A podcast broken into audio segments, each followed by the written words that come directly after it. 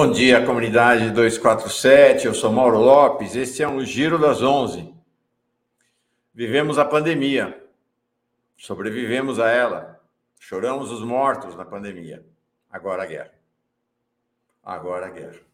Né? Sequer acabou a pandemia e estoura a guerra. Na Europa, claro, não é aqui. É lá na Ucrânia. Ucrânia, invasão russa, mas repercussão direta sobre nós aqui no Brasil e sobre todo o planeta. É uma guerra entre potências, não é uma guerra nossa. Nós estamos com uma cobertura intensíssima aqui na Pós TV 247 e no portal Brasil 247. Estava fazendo um levantamento agora há pouco no, no nosso portal, demos aproximadamente 150 notícias desde a madrugada, quando a invasão russa iniciou-se. Aqui na Pós TV 247, o Bom Dia foi quase inteiramente, foi inteiramente dedicado à análise desses primeiros momentos da guerra. Começou mais cedo, inclusive, o Bom Dia. O dia começou antes das seis da manhã e se estendeu até agora às 10 da manhã. E o Giro das, das 11, que tinha toda uma agenda voltada para os temas nacionais, mudou.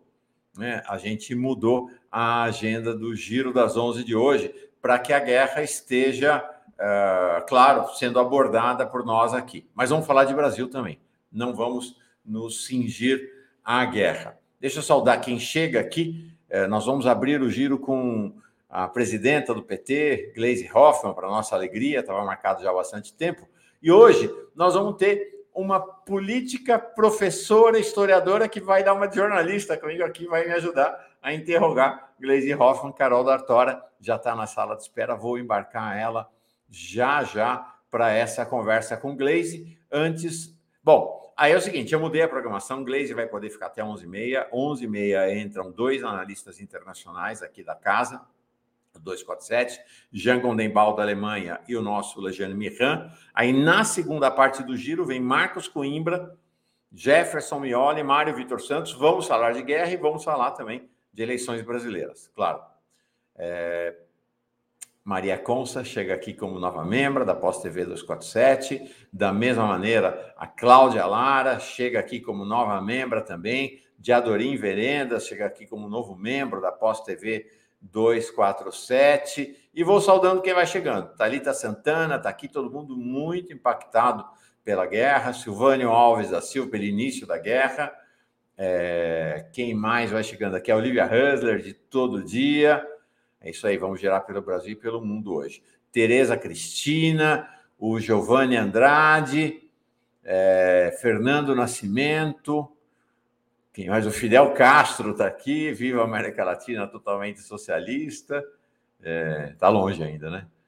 Unida totalmente socialista. Está longe, está longe. Mas está tá, tá feita a saudação, Fidel Castro. Tereza Cristina, Lula 2022, Roberto Silva aqui, como todo dia. E aí, ele faz o pedido: dedos no gostei. Se você não está no inscrito, não está inscrito, inscrita na Pós TV 247, inscreva-se já. Dê like nessa transmissão se puder, torne-se membro ou membra, como a Miami Aires aqui, outra que chega como nova membro aqui. Né? Aqui está passando, ó, aqui está passando, aqui está passando nada que eu não pus, vou pôr agora. É, eu pus aqui, pronto. Uh, o ticker, como a gente chama, onde você sabe, é, fica com a indicação de como fazer uma doação ou se tornar assinante da Pós TV 247, do portal Brasil 247, esteja com a gente nessa jornada, nessa caminhada. Estamos fazendo uma cobertura que é na contramão da cobertura da chamada mídia conservadora do país, do Brasil. É, há uma diferença importante e é, import e é fundamental a gente localizar. Toda a cobertura da mídia conservadora do país está sendo feita com base na ótica dos Estados Unidos, nas agências internacionais. É, estadunidenses ou europeias. É basicamente essa a cobertura que está sendo feita é, pela mídia. Nós estamos fazendo uma cobertura a partir da perspectiva é, basicamente russa. Nós estamos nos fiando, é importante deixar isso bem claro, nós temos dado basicamente para. Estamos co cobrindo, com base em informações que nos chegam da agência RT, da Sputnik, da TAS e outras agências também, é, ou terceiro-mundistas, ou vinculadas à China, é uma outra ótica, né? Então, e é importante. Eu acabei de fazer um, escrevi um artigo sobre essa questão da guerra. Como jornalista, a minha recomendação para você é o seguinte: leia tudo. Existia um livro lançado em 1975 por um jornalista australiano, Philip Knightley, A Primeira Vítima. Ela é baseada numa frase que ficou famosa de 1917 de um senador dos Estados Unidos que diz assim: quando começa a guerra, a primeira vítima é a verdade. E é assim. Ainda mais nesse nosso mundo tão polarizado, a, a verdade sempre é vítima, né? Cada lado filtra as informações com base nos seus interesses. Mas quando chega a guerra, isso é levado ao paroxismo. Ao paroxismo. Praticamente não há informação que não tenha um interesse propagandístico. Então, o que é fundamental? Leia tudo. Forme a sua opinião. Forme a sua opinião. Mesmo porque a posição do futuro presidente brasileiro, Luiz Inácio Lula da Silva, é de independência. A gente achou, até vi aqui, não sei quem estava saudando, o mundo multipolar. Eu tenho uma visão um pouco de. Ah, a nossa Bárbara Ferreira Arena. Bárbara, viva um mundo multipolar assinado por China e Rússia em 4 de fevereiro. Então, eu creio que a gente se iludiu achando que estava decretado um mundo multipolar na assinatura do tratado entre China e Rússia. A guerra, hoje, desfaz essa ilusão. Nós não temos um mundo multipolar. O que nós temos nesse momento é um mundo bipolar. A gente sai do mundo unipolar, dominado hegemonicamente pelos Estados Unidos, para um mundo bipolar, em que tem Estados Unidos e seus aliados de um lado, a OTAN, com muitas dissensões acontecendo ali, e de outro lado, Rússia e China. Esse é o mundo bipolar. É uma nova Guerra Fria, agora quentíssima com a guerra na Ucrânia. Lula, agora de manhã, se posicionou, aí sim, e essa será a posição do governo brasileiro na eleição de Lula, por um mundo multipolar. Quem definirá um mundo multipolar não será Estados Unidos, não será China, não será Rússia. Serão as nações do chamado. Olha só que interessante, a gente volta a uma dinâmica ali dos anos 70, 80. Serão os países não alinhados. Serão os países do chamado terceiro mundo. E Lula, o clamor de Lula é pela paz. Ele fez na, na, nessa manhã, numa entrevista a duas rádios do Distrito Federal, uma crítica indireta à invasão russa e também uma crítica direta às ações de guerra dos Estados Unidos e outras potências ocidentais. Lula diz: a perspectiva brasileira é paz. Esta é a perspectiva brasileira e não é outra. Claro que jamais o governo Lula será alinhado ao imperialismo estadunidense. Nós sofremos aqui no Brasil há mais de 80 anos com o imperialismo estadunidense. Mas também não haverá, não se iluda, vocês que é, quem torce pela Rússia e pela China, o Brasil de Lula não será alinhado automaticamente nem à Rússia nem à China. Tanto que na manifestação de Lula agora cedo, qual é a fala dele? tem que a, a, ONU tem que voltar a ter relevância e só terá relevância quando embarcar países da América Latina e da África no Conselho de Segurança. Esse é o verdadeiro mundo multipolar, ainda um sonho, ainda uma utopia. É isso aí. Deixa eu chamar a nossa Carol D'Artora para entrar aqui. Oi, Carol, tudo bem? Tudo bom? Tudo bem. Apesar que acordamos com uma notícia que nos deixa assim estarrecidos, né? Guerra impensável. Sim. Mas estamos aí. E você, tudo bem? Tudo bem, graças a Deus estamos esperando a nossa Glaze. Deixa eu ver aqui, porque já era para ela ter entrado. Ah, estão com problema de conexão. Já vai entrar. Então, deixa eu ler alguns comentários aqui. Adriana dizendo: não concordo, Mauro, é preciso derrotar o imperialismo e isso é assim que começa. Ó, oh, Adriana, legal, mas de fato não é minha opinião nem do Lula. Não é assim que começa, não. Né? É, é importante ter claro o seguinte: a guerra interessa sempre às potências. Por quê? Porque a paz faz com que a economia prospere, com que as relações internacionais prosperem. E aí aqueles que estão debaixo das potências começam a crescer. A paz interessou até agora a China e Rússia, porque foi no, no, é, com, uma, com uma relativa paz que eles conseguiram crescer. A guerra não nos interessa. Vamos conversar com a nossa presidenta, Carol? Vamos. Deixa eu embarcar ela aqui.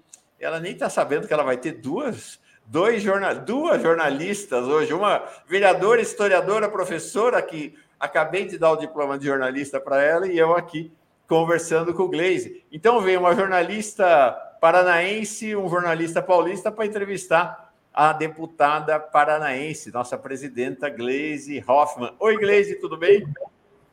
Ei, Mauro, tudo bem? Oi, Carol, tudo bom? Tudo bom, Glaze? Bom dia. Bom dia, bom dia, bom ver vocês aí. Bom te ver, Carol. Estamos de jornalista os dois aqui hoje, viu? Muito bom, olha só. Legal, que bom que Alto nível.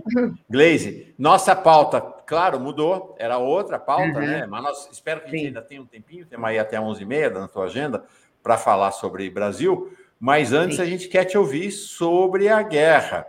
Né? Tá aí, começou a guerra essa madrugada, o presidente Lula já se manifestou agora cedo, dizendo: ó, não estamos do lado da Rússia, não estamos do lado dos Estados Unidos, queremos paz, né? Queremos um mundo de paz e queremos que a ONU é, funcione né, para paz, sinalizando que o Brasil não terá alinhamento com nenhum bloco no governo dele, que será um vetor de paz, como foram os governos do PT. Né? Como é que você vê, como é que você viu, né? como é que você foi acordada, ou talvez fosse tivesse ido dormir já com a guerra, dependendo do horário em que você é, dormiu, como é que você vê esse momento? Então, Mauro, é uma situação triste, né? Porque guerra sempre é uma, uma questão que leva a muita dor, muita morte, muita perda e nunca pode ser um instrumento de resolução de conflitos. E você disse bem, ali é um conflito entre Estados Unidos e Rússia, né? Que tem na Ucrânia o seu desenrolar. Há muito tempo os americanos usam uma política agressiva de expansão da OTAN para cima das fronteiras russas, né? É, querendo pressionar o país porque não querem que a Rússia se fortaleça fazem isso também com a China economicamente. Então, os Estados Unidos usam uma política belicosa, né, sempre em relação ao país. Mas a guerra não é a solução. Né? A gente vê com muita preocupação, lamenta muito esse fato, não vai levar à solução. É muito importante, como você disse, que os mecanismos internacionais, principalmente a ONU, intercedam nesse processo, para que a solução do conflito possa se dar de maneira diplomática e pacífica, né? porque a guerra é, fere também o ordenamento internacional do equilíbrio, da paz mundial, da segurança mundial. Então, nos preocupa muito. Por enquanto, ela é muito focada, né? não é sistêmica, está naquela fronteira ali da Ucrânia, em que há uma disputa territorial russa, é, mas a gente fica preocupado. Então, nós soltamos uma nota também do partido, lamentamos essa situação e pedindo que as coisas se resolvam pacificamente no campo da diplomacia, com a mediação, e não com resposta mais bélica ainda, ou seja, que é, possa se recuar desse processo. É uma. É, eu não sabia da nota do PT, então já vou avisar a redação para que a gente publique, né? A gente deu a posição do de Luiz Inácio Lula da Silva, mas ainda não a nota do PT. Vou pedir ao pessoal para pegar e já publicar. Uh, essa questão da guerra, você imagina uma repercussão no cenário brasileiro, no cenário político interno brasileiro? Uma guerra sempre repercute em todos os cenários, né? Não sei a dimensão e o tamanho que isso vai se dar. Por enquanto, eu acho que ela é muito restrita à fronteira e dos, dos do, das regiões ali é, que a Rússia tenta ocupar e que já reconheceu a independência. É, mas, obviamente, que acaba afetando todo o cenário internacional, né? Vai ter consequências, acaba tendo consequências no campo é, comercial, no campo político. Vamos ver de que forma isso vem mais diretamente ao Brasil. Perfeito. É, Carol, entra na conversa aqui, por favor. Eu ia fazer uma pergunta muito semelhante, Mauro, porque infelizmente o atual presidente fez uma visita para o Putin é, num momento bem assim, poderia não ter feito essa visita. E, além disso, a gente vê muitos setores extremamente conservadores, essa direita ultraconservadora, que apoia, né, tem declarado apoio ao, ao líder russo.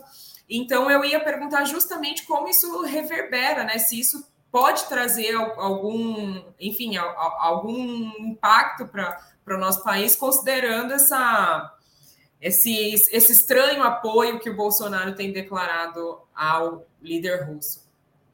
Tem que ver agora, o Bolsonaro tem que se explicar por que ele não garantiu a paz, né? Ele não disse que teve lá para garantir a paz, que ia impedir a invasão, ele era o cara, né? Na realidade, ele quis ir lá para mostrar que não estava isolado no mundo.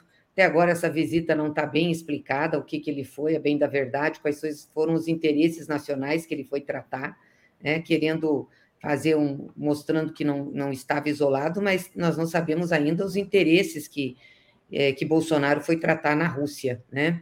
E, e, e, o que, que tem por detrás disso. Então, ainda o governo brasileiro não se manifestou, eu não vi nenhuma manifestação do Itamaraty, não sei se chegou até vocês, Mauro, mas eu não vi aqui na imprensa. Não, não vi nenhuma... acabou de sair uma nota, mas uma nota interessante, porque é, é curioso. Como o Bolsonaro foi para a Rússia, a posição natural do que seria a posição do bolsonarismo de alinhamento ao Ocidente ficou complicada, né, agora.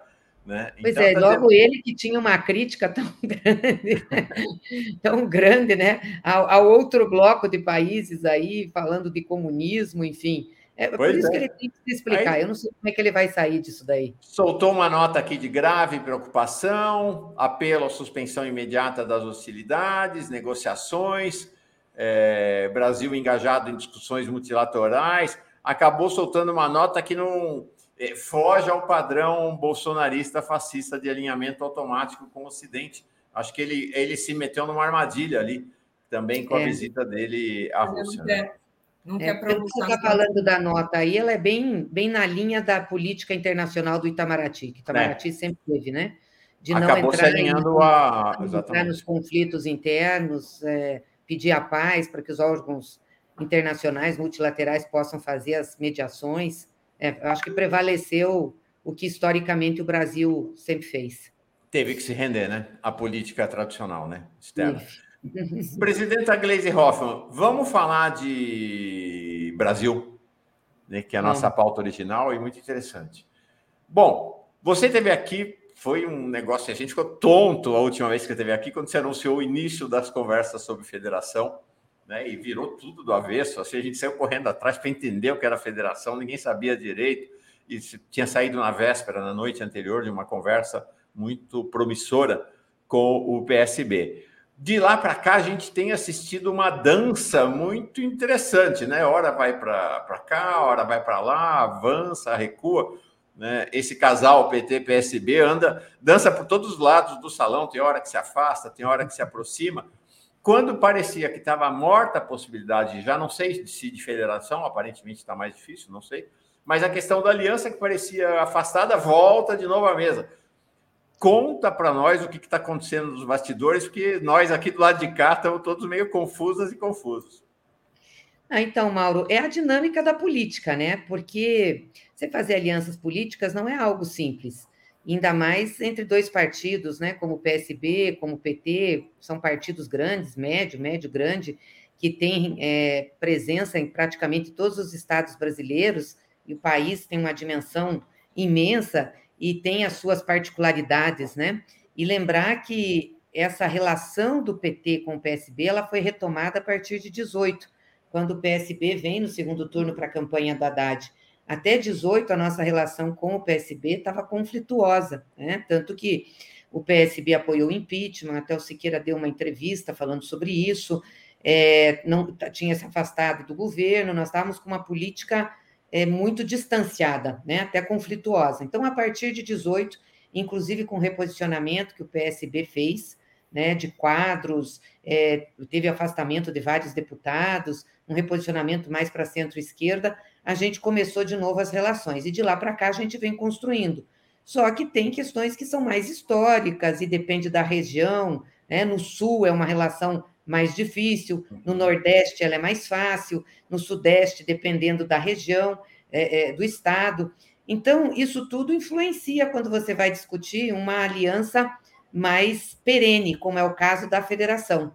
Que se é uma coligação só eleitoral, é para aquela eleição, simplifica, até porque as coligações não têm verticalidade. Então, você pode fazer a coligação para presidente da República, mas um determinado estado, se tem muito conflito, você não faz coligação, cada um segue o seu caminho, né? Só, só foca no nacional. Já a federação exige que a gente tenha uma, uma verticalidade. Então, o que a gente faz, fizer no nacional tem que ir para os estados. E aí surgem os conflitos, né?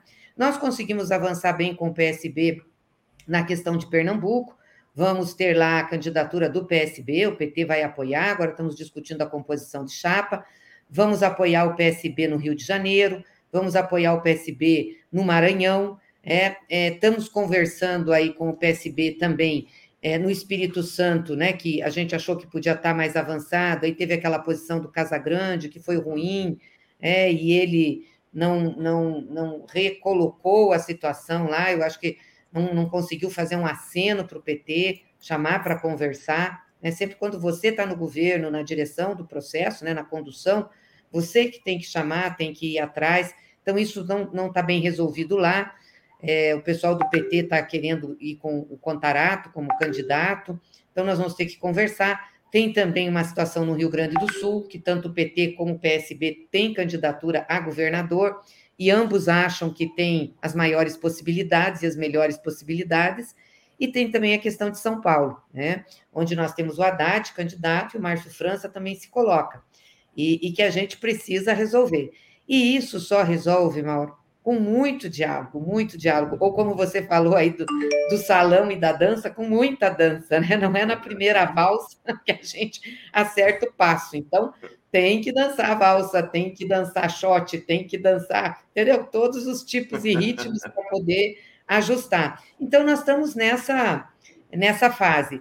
Eu sou muito otimista, eu aposto na federação, acho que ela é um instrumento importante para a política brasileira, principalmente para esse campo da centro-esquerda para a gente ter uma cara né, mais definida para a população, o que é um campo político, o que é o que esse campo representa.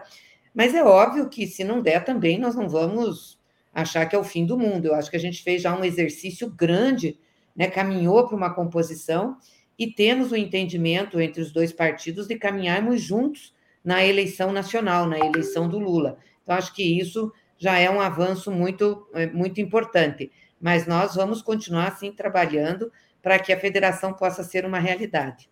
Quer dizer, se não tiver federação, terá coligação ao redor de Lula e aí nos estados, na medida, aí vai se ver um a um os estados, né? Isso, nós vamos continuar ainda fazendo um esforço muito grande para caminharmos unidos e unificados. Eu acho que a união desse campo político é muito importante, tanto para a eleição nacional como para os estados, e como depois, né, passada a eleição, se o Lula ganhar, ter um núcleo de governabilidade já mais fortalecido, né, que venha para o Congresso Nacional, que esteja nos estados para dar sustentação, né, ou, ou mesmo na oposição, ou seja, nós precisamos ter um pouco mais de musculatura desse campo na política brasileira. Eu queria fazer uma observação e aí passo para você, Carol, eh, continuar esse diálogo.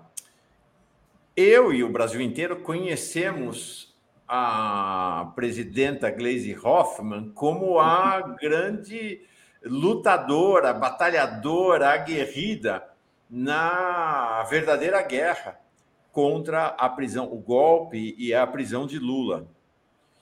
E a gente está conhecendo agora, isso é muito interessante, um outro lado, que é o lado da negociação. Né? Então, assim, a, a Glaze guerreira dá lugar, não totalmente, mas ela dá lugar a uma glaze negociadora, uma glaze do diálogo, uma glaze da articulação. Estou achando muito interessante essa, esse caráter multifacetário da sua expressão política. Achei realmente é uma revelação, pra, acho que para nós todas e todos. Viu? Muito legal. É que, Mauro, deixa eu te falar, depende da conjuntura que você está vivendo. Uhum. Tem momentos que se exige muita, muito enfrentamento e tem momentos que a gente precisa sentar e negociar. Né? Depende da conjuntura, do objetivo para se alcançar. A luta é a mesma. Veja, a luta é para que a gente possa ter de novo no Brasil um governo progressista e popular, né, que reconheça os direitos do povo e que coloque o povo como centralidade disso.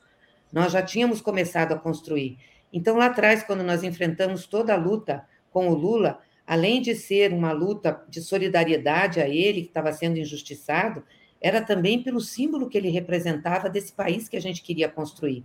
E a destruição do Lula significava exatamente a destruição daquele projeto que nós começamos.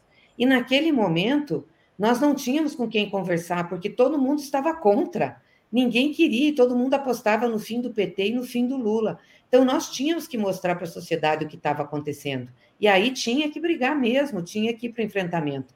Hoje você tem uma outra conjuntura. Muitos setores que estavam naquele momento, né, é, é, apoiando a prisão do Lula ou participaram do golpe, estão revendo sua posição, estão vendo o que aconteceu com o Brasil.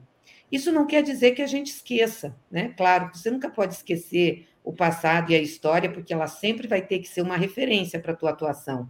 Mas isso também quer dizer que a gente tem que avançar, ou seja, sozinhos nós não vamos conseguir. Então, que bom que as pessoas viram que aquilo que aconteceu foi ruim para o Brasil, resultou no Bolsonaro, resultou nessa tragédia.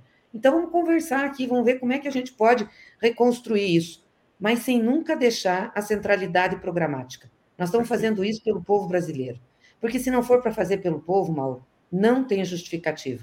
Hoje eu fui para a tribuna aqui da Câmara, eu estava com muita raiva, sabe? Hoje eu estava com muita raiva de ver aquele lucro escorchante da Petrobras. 106 bilhões de reais. 1.400% a mais que em 2020. A quem serve esse lucro? Não é para o povo brasileiro. Serve para um conjunto de acionistas da Petrobras que vão ganhar mais de 100 bilhões de dividendos, às custas da dor do povo que está pagando uma das gasolinas mais caras do mundo, Mauro. Sabe? E, e, e, estamos com inflação alta por conta disso. E ter que ouvir esse traste do Bolsonaro dizer que ele não pode fazer nada.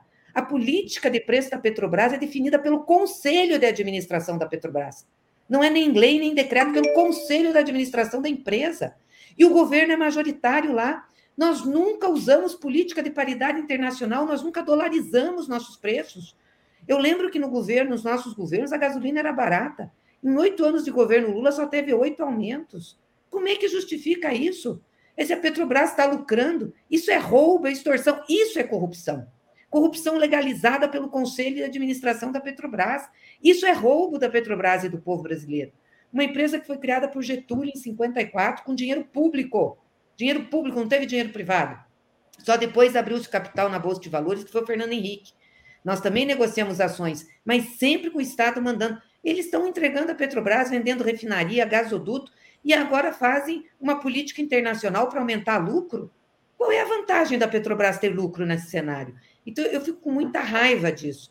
Por isso que eu acho assim: a gente tem que fazer todas as conversações, tem que enfrentar esse Bolsonaro, que é uma tristeza para o país, esse fascista de direita, cara horroroso, né? mas tem que ter centralidade. A gente tem que entrar para mudar esse estado de coisa. Senão, não se justifica. Deixar uma empresa construída com dinheiro público para escorchar o povo brasileiro. Isso não justifica. Carol. Lamentável mesmo é, chega a ser estranho, né, a gente acordar no dia de hoje com notícia de guerra, com Bolsonaro no governo, com notícia de que o Bolsonaro foi visitar esse esse líder que está promovendo guerra nesse momento e a guerra sempre é um, mais danosa para a população civil. Eu vi umas pessoas comentando ali no chat, ai, da onde que o Putin tem apoio da direita? Eu não disse que ele tem apoio da direita, ele disse eu disse que ele tem apoio de é, setores da extrema direita, como por exemplo o Bolsonaro. Então é um, uma novidade, né, nesse cenário de, de tanto acirramento em todos os campos que a gente é, observa. Mas uma coisa que me chama muito atenção é, bom, primeiro pensar que hoje é dia 24 de fevereiro, dia da, da instituição do voto feminino. Uhum. Então, a gente comemora é hoje esse direito tão importante das mulheres, que é o direito ao voto, um direito de toda a população consciente, mas as mulheres não puderam votar por um bom tempo ao longo da história. Então, pensando primeiro assim nessa instituição do voto feminino, é, eu queria perguntar para a Glaze como ela percebe assim essa nossa trajetória, a participação política das mulheres é, nesse caminho desde, desde a instituição do voto até hoje, e a gente sabe que o voto realmente não consolidou a nossa participação política, ainda são pouquíssimas mulheres. E olhar também para esse mundo hoje, que é dia 24, é, pelo viés de, do patriarcado, pensar o quanto as mulheres ainda estão sob a dominação masculina. Hoje, os grandes líderes mundiais que estão no tabuleiro, né? Se a gente pensar o Putin, o Biden, o Bolsonaro, onde estão as mulheres? E a gente sabe que no meio dessa guerra, que em geral a gente pode dizer que é do patriarcado, aonde estão as mulheres, né? Estão na população civil, que vai ser mais duramente impactada. Aonde estão as mulheres nisso que o Bolsonaro está promovendo, nesse desastre todo que o Bolsonaro está promovendo no nosso país? Aonde estão as mulheres? Então, eu gostaria que a Gleisi fizer, traçasse essa relação né, da necessidade da nossa maior participação, dessa trajetória das mulheres desde a instituição do voto e as mulheres no mundo hoje, efetivamente. Então, as mulheres, né, Carol, estão no lado da paz, de quem está pedindo paz, que não quer guerra e que quer condições melhores de vida, né, para cuidar das suas famílias, dos seus filhos, enfim, das pessoas com quem elas têm relacionamento. E, e, de fato, a gente tem que comemorar hoje, porque foi uma conquista em cima de muita luta para chegar a esse direito de ter o voto. Muitas mulheres né, sofreram violência, muitas mulheres foram perseguidas é, e a gente conseguiu. É, mas, obviamente, que a conquista do voto não reverteu na efetiva participação política das mulheres. É, hoje, a maioria da população, que são as mulheres negras, negros, né, continuam alijados do processo decisório político, público. Basta ver o Congresso Nacional, a Câmara de Vereadores de Curitiba, né? O sistema político ainda é dominado pela elite masculina e pelos brancos.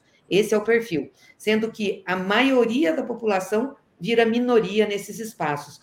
Por isso a gente tem tanta dificuldade de manter a democracia e também de ter mais conquistas e manter conquistas que a gente tem com as lutas, né? Porque a cabeça das pessoas que hoje representam a população nesses espaços não é a cabeça da maioria. Então há uma contradição. Por isso muitas vezes a gente vê temas sendo discutidos aqui no Congresso que não tem nada a ver com o que o povo está passando. o povo está passando fome de novo, tem desemprego, tem baixa renda, e o Congresso está discutindo outra coisa. Ontem estava discutindo legalização dos jogos, entendeu? Dos cassinos, do jogo do bicho. É, é isso que o Congresso. Ou então liberação de armas. É, é uma desconexão completa da, da realidade da maioria. Então, quando a gente faz a luta da participação, é, da igualdade, nós estamos falando disso, da participação da maioria nesses processos decisórios. Quando a gente diz, olha, tem que ter política afirmativa, é para garantir isso. Porque só pelo reconhecimento do direito legal, como já tem no Brasil, a gente não vai conseguir. Mesmo com as cotas de candidaturas, né? Porque os partidos dão um jeito de driblar, dão um jeito de passar por cima. Nós vamos conseguir uma participação efetiva no parlamento brasileiro quando o número de cadeiras for designadas mulheres. Ou seja, 50% das cadeiras aqui tem que ser de mulher. Por quê? Porque metade da população, mais da metade, é composta por mulheres. Então tem que ser. Então os partidos têm que se virar, têm que formar mulheres, têm que apostar, têm que ajudar, porque não adianta o partido virar e dizer assim: ah, mas nós não temos candidata, nós não temos liderança. Claro, não, se as pessoas não têm oportunidade, se não têm formação, se não dão condições, como é que você vai desenvolver? Aí leva muito tempo mesmo. Aí leva muito tempo, porque tem que ser na raça, né? Na disputa, e é difícil, o espaço político é difícil. Então, eu acho que nós temos que começar a ter um embate mais firme, mais forte na questão da representatividade colocada como cota mesmo, para a gente poder limpar esse passado. Você veja, são 90 anos e a gente ainda está engatinhando. E ainda vem com a cultura dos outros 400 anos de país em que a mulher era praticamente invisível na sociedade. Mulher, negros, nós tínhamos a escravidão, né, que era a usurpação do direito das pessoas, da dignidade, enfim. Então, é sobre essa cultura e essa história que nós construímos o nosso sistema político. E é isso que domina o Estado brasileiro, as instituições. Então, é uma luta árdua, por isso a importância de fazer. E a gente não pode recuar, e eu sei que tem muita violência política, você sofre violência política, Carol, eu já sofri, outras mulheres sofrem, do tipo, ai, vocês têm que parar com esse negócio de cotas, ai, as mulheres já são iguais, ai, para de falar nisso. Esse tipo de coisa, de gente que não entende o que é o contexto histórico a que nós fomos submetidos enquanto construção de país. E que se a gente não fizer um embate sobre isso todos os dias, a gente não vai conseguir mudar. Né?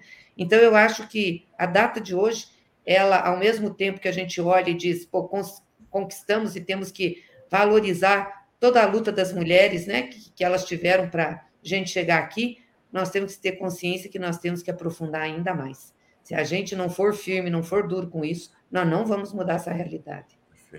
Gleise, para encerrar, deixa eu ver, ler alguns superchats, aí te falo, engato perguntas bem específicas. Gleise, PT não pode abrir mão do Haddad governador, diz aqui Olivia Huser. Haddad é um clamor, né? Impressionante. Aí volta o tema. Engraçado, deu uma arrefecida o tema do Alckmin, né? Nos últimos dez dias. Tava aquele furor tal, deu uma arrefecida, mas a Fernanda está aqui dizendo: um vice de esquerda com Dilma não teria evitado o golpe, cairia a chapa toda. Por óbvio, Lula e Alckmin representam a união de diferentes no povo contra o opressor. Está falando, claro, de Bolsonaro. E tem mais aqui, o Haroldo Henrique. Gleisi, maior parte dos dividendos vai para Nova York. Exatamente isso que ela falou. Até a Gleisi denunciou isso ontem, numa sequência de tweets sobre, é, sobre a, a questão. Espera aí, deixa eu ver aqui.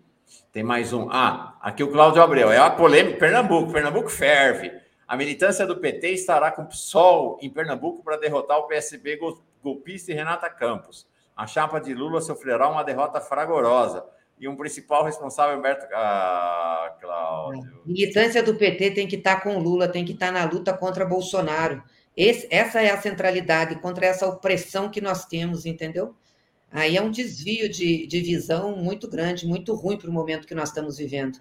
E Bolsonaro não está morto, está na cadeira da presidência, está fazendo movimentação, vai subir em pesquisa, tem a máquina na mão, e pior do que isso, está com a extrema-direita, né? e tem um exército aí é, é, é, de, de, milícia é, e, e de repressão e opressão. É um fascista. Se nós não tiver essa consciência para fazer essa luta, aí eu não sei o que será de nós. Então, eu espero que a militância lá esteja unida com esse foco, viu? E com todos os é. que estão contra Bolsonaro.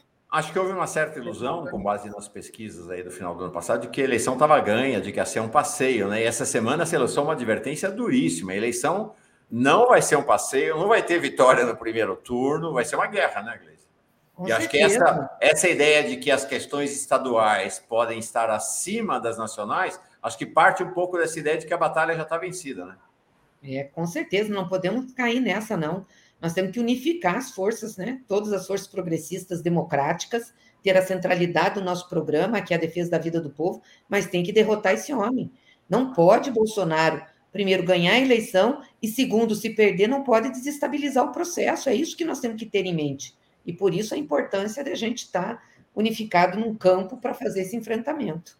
Questões pontuais para encerrar. Primeiro, é, saiu uma notícia agora de manhã de que o Jacques Wagner teria expressado uma posição que não está disponível ou não gostaria de concorrer ao governo da Bahia. E aí abre-se a possibilidade de Otto Alencar, do PSD, ser o candidato. Enfim, uma situação.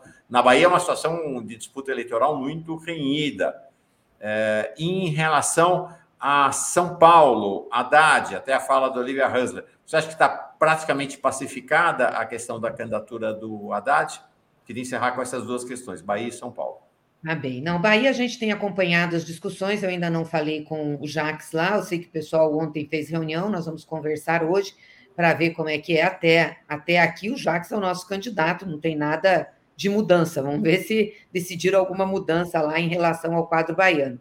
Em relação a São Paulo, o Haddad é o nosso candidato, mas eu acho muito importante a gente ter uma unidade com o PSB, estar junto e ter o Márcio França junto. Claro que ele tem toda a legitimidade de também pleitear o governo. Ele está fazendo uma proposta, inclusive, de uma pesquisa. Eu, particularmente, sou simpática à realização de uma pesquisa. Já vi gente do PT se manifestando contrária, que não vai aceitar. Eu acho que quando a gente busca uma posição, a gente busca uma composição, a gente tem que dialogar. Eu aprendo muito isso com o presidente Lula. É o diálogo através da política que nos traz a solução.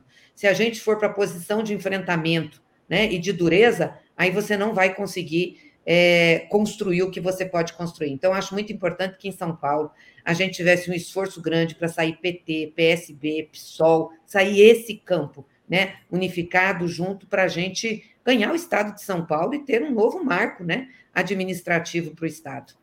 É isso. O pessoal que, que não se conforma, manda superchat aqui, mas creio que são temas que a Gleisi já tratou e tem tratado, né? A Leila Matos. Qual a lógica do PT abrir mão de uma candidatura favorita, está falando lá no, em Pernambuco, em prol de um candidato desconhecido do PSB e assim desrespeitar a vontade do povo? Essa tem sido uma questão. A Leila, inclusive, tem falado muito disso, né? Ela sempre proclama a vontade do povo, mas o povo não falou ainda nas urnas, né? Então, acho que essa, essa é uma questão importante. Eleição, né? é? É. Pesquisa não ganha eleição. Eleição é uma, é, é uma conquista, claro, que você faz com a população e uma construção do processo político. Sim, e o nacionalista de esquerda, na mesma linha da, da Leila, e aí entrego para você encerrar, Gleise, e na sequência para você, Carol. Gleise, não apoie Alckmin corrupto vice. Você pode ajudar a eleger Lula no primeiro turno. Lula e Gleise, a chapa ideal que o povo confia, vice corrupto não dá. Já está lançando você de vice do Lula aqui, o nacionalista de esquerda. Queria então encerrar com essa questão, até para a militância do PT, né, de por que, que vocês estão agindo assim, né? Pensando em Alckmin, Sim. pensando em alianças nos estados, qual é a lógica que é, preside o PT nesse momento, né? a direção Primeiro dizer que não tem uma definição é, é, sobre o Alckmin. Eu acho que tem bastante conversa política, tem articulação nesse sentido, mas o Alckmin ainda não definiu que partido vai, se vai para o PSB, se o partido que ele for vai indicá-lo a vice, se essa composição vai ser aceita no conjunto dos partidos, nós temos que fazer esse debate.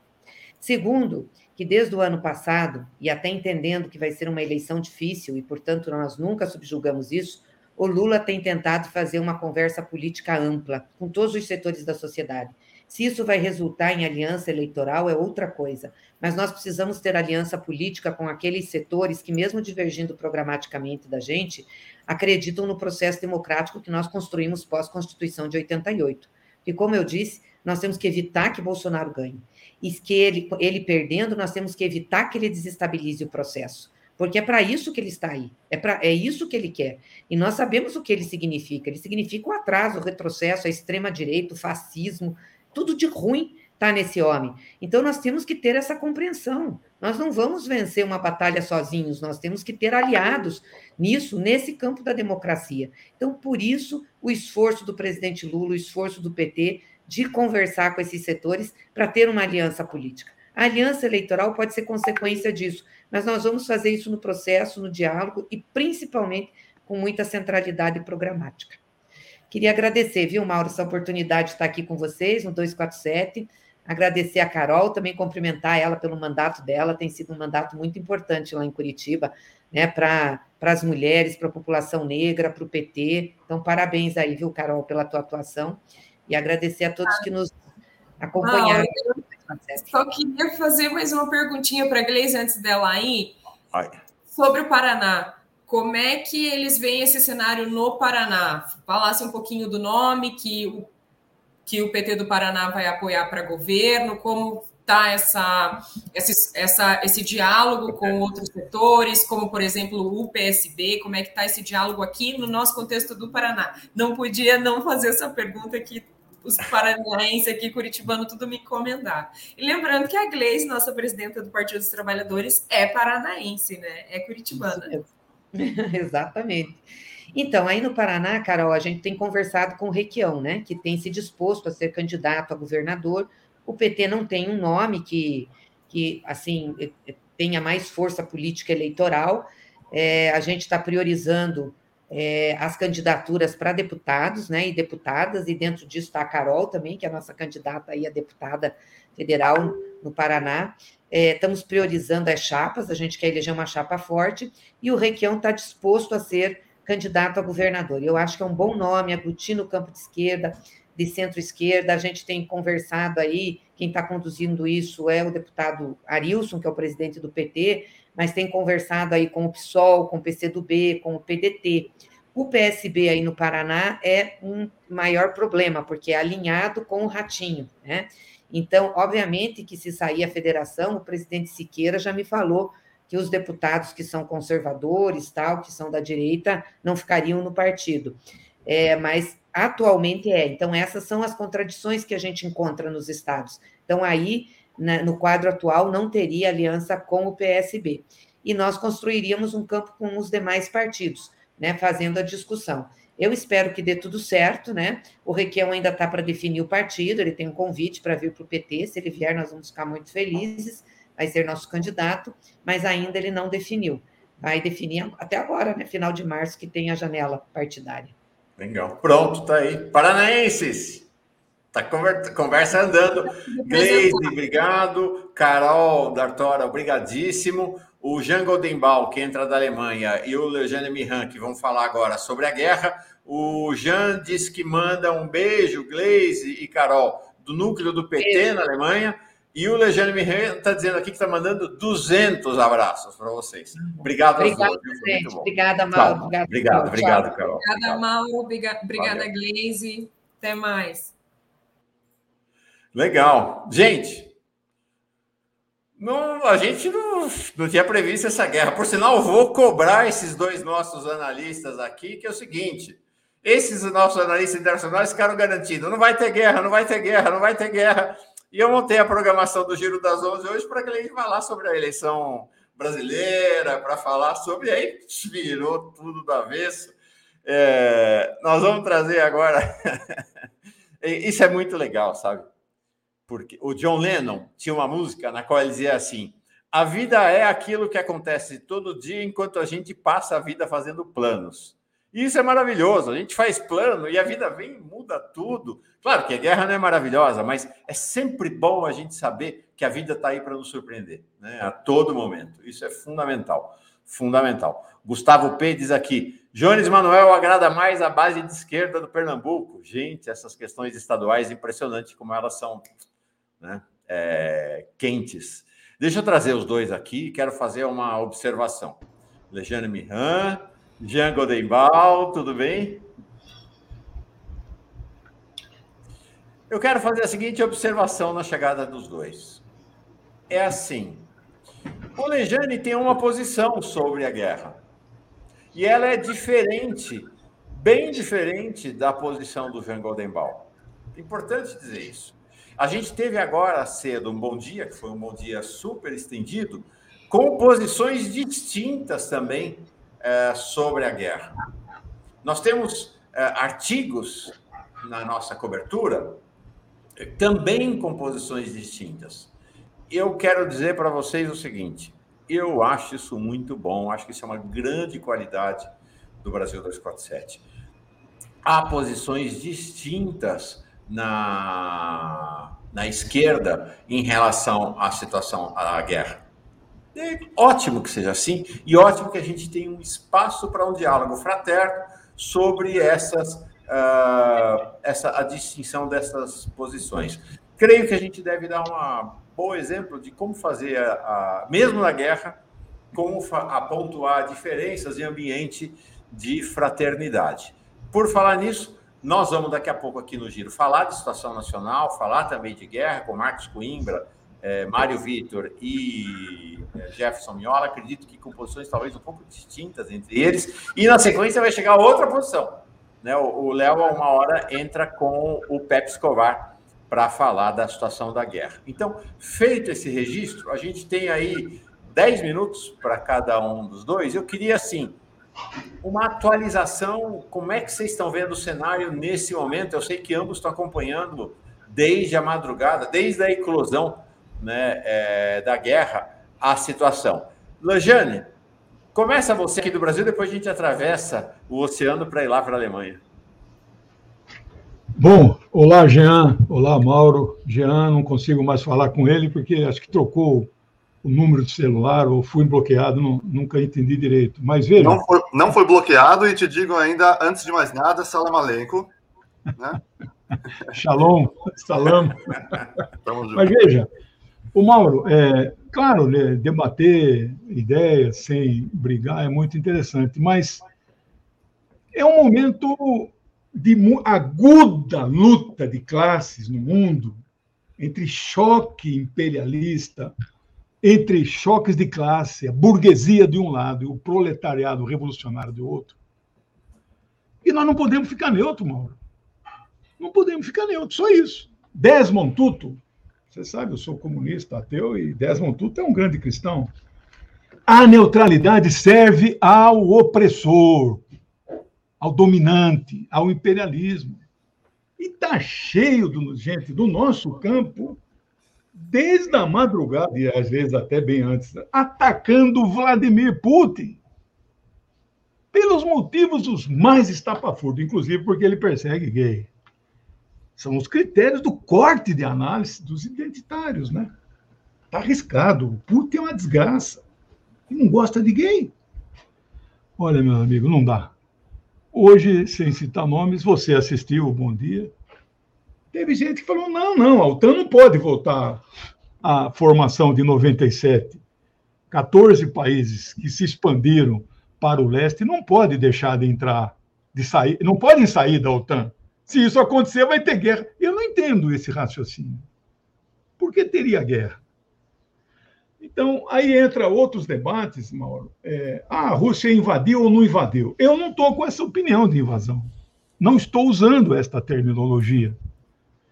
A Rússia atendeu a um pedido de dois governos de repúblicas populares, reconhecidas já por mais de dez países, no sentido de: olha, nós queremos ajuda e a solidariedade. Porque a Ucrânia não atende aos determinações dos, dos nossos governos de retirar as tropas dos nossos dois países. Quando a, Ucrânia, quando a, a União Soviética entrou na, no Afeganistão em 79, você lembra, nós éramos jovens na época, né? parte da esquerda, a União Soviética imperialista, como a Rússia é imperialista até hoje, a China é imperialista, eu não, não vejo esses países como imperialistas. A União Soviética nunca foi imperialista. O que ela divulga para o mundo são as ideias, igual Cuba. Por que, que Cuba faz, dá medo no império? Não é por causa do tamanho, é por causa das ideias. Por que, que matava os primeiros cristãos lá no começo? Eles eram os mais comunistas que eu já vi na história, nem as roupas que eles vestiam eram, eram deles. Você conhece o nome da rosa, o debate que teve lá no livro? lá na, no castelo, né? o debate era se Jesus era dono ou não das roupas que vestia. Não conheço um comunista igual a esse. Então não dá para ficar neutro, viu, Mauro? É, eu não estou com o Vladimir Putin. Eu estou com a Federação Russa. Eu estou com o povo da Rússia. Eu estou com o Partido Comunista da Federação Russa, que tem 100 deputados, faz oposição a Putin, mas agora não. Agora é União Nacional casa, Câmara Alta, Câmara Baixa, Conselho de Segurança Nacional, toda a Rússia está junta. E posso falar mais gente aí, Bernie Sanders, Kissinger, Madalena Albright.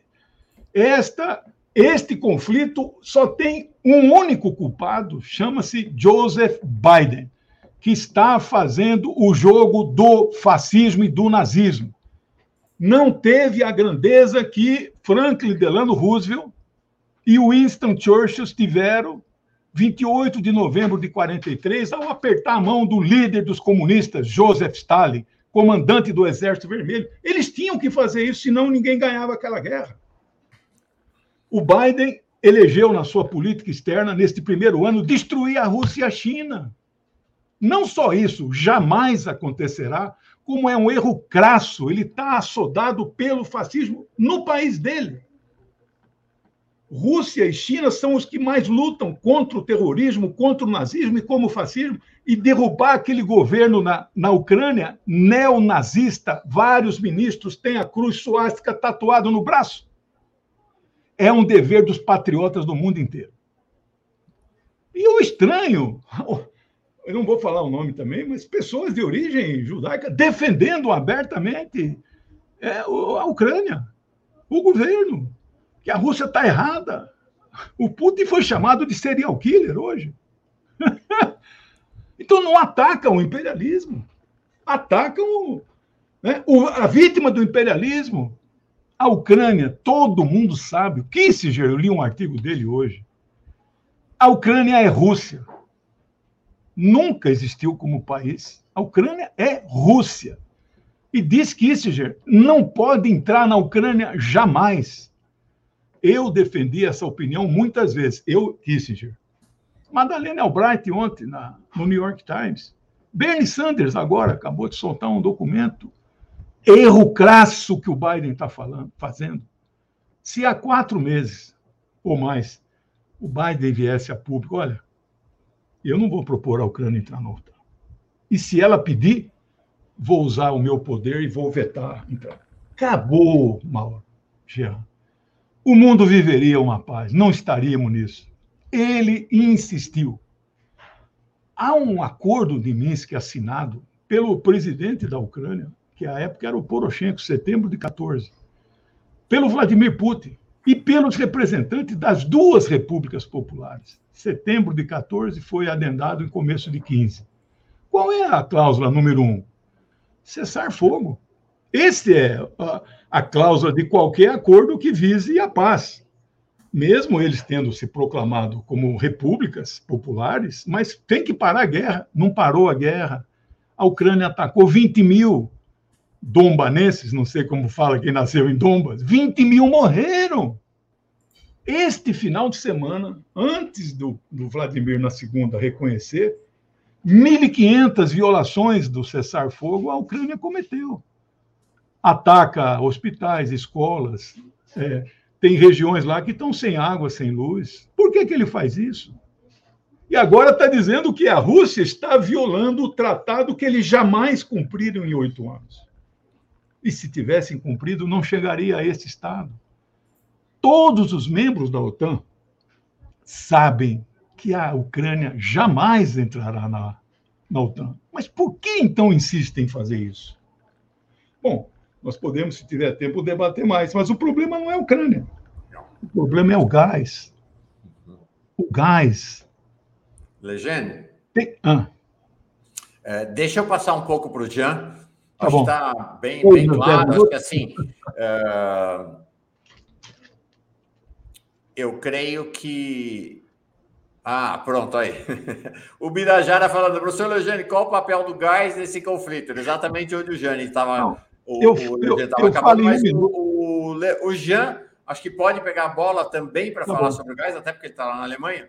Né? Acho que a questão do. oh, qual é a relevância da questão da- do gás no conflito? Jean, vamos lá. Bom, é, mais uma vez um prazer estar com todos vocês. É, obrigado pelas opiniões do Legene e vamos lá. Olha, antes de falar do gás, eu vou tentar expressar o, o- o cerne do, do- do meu pensamento com relação a, a- a esse conflito.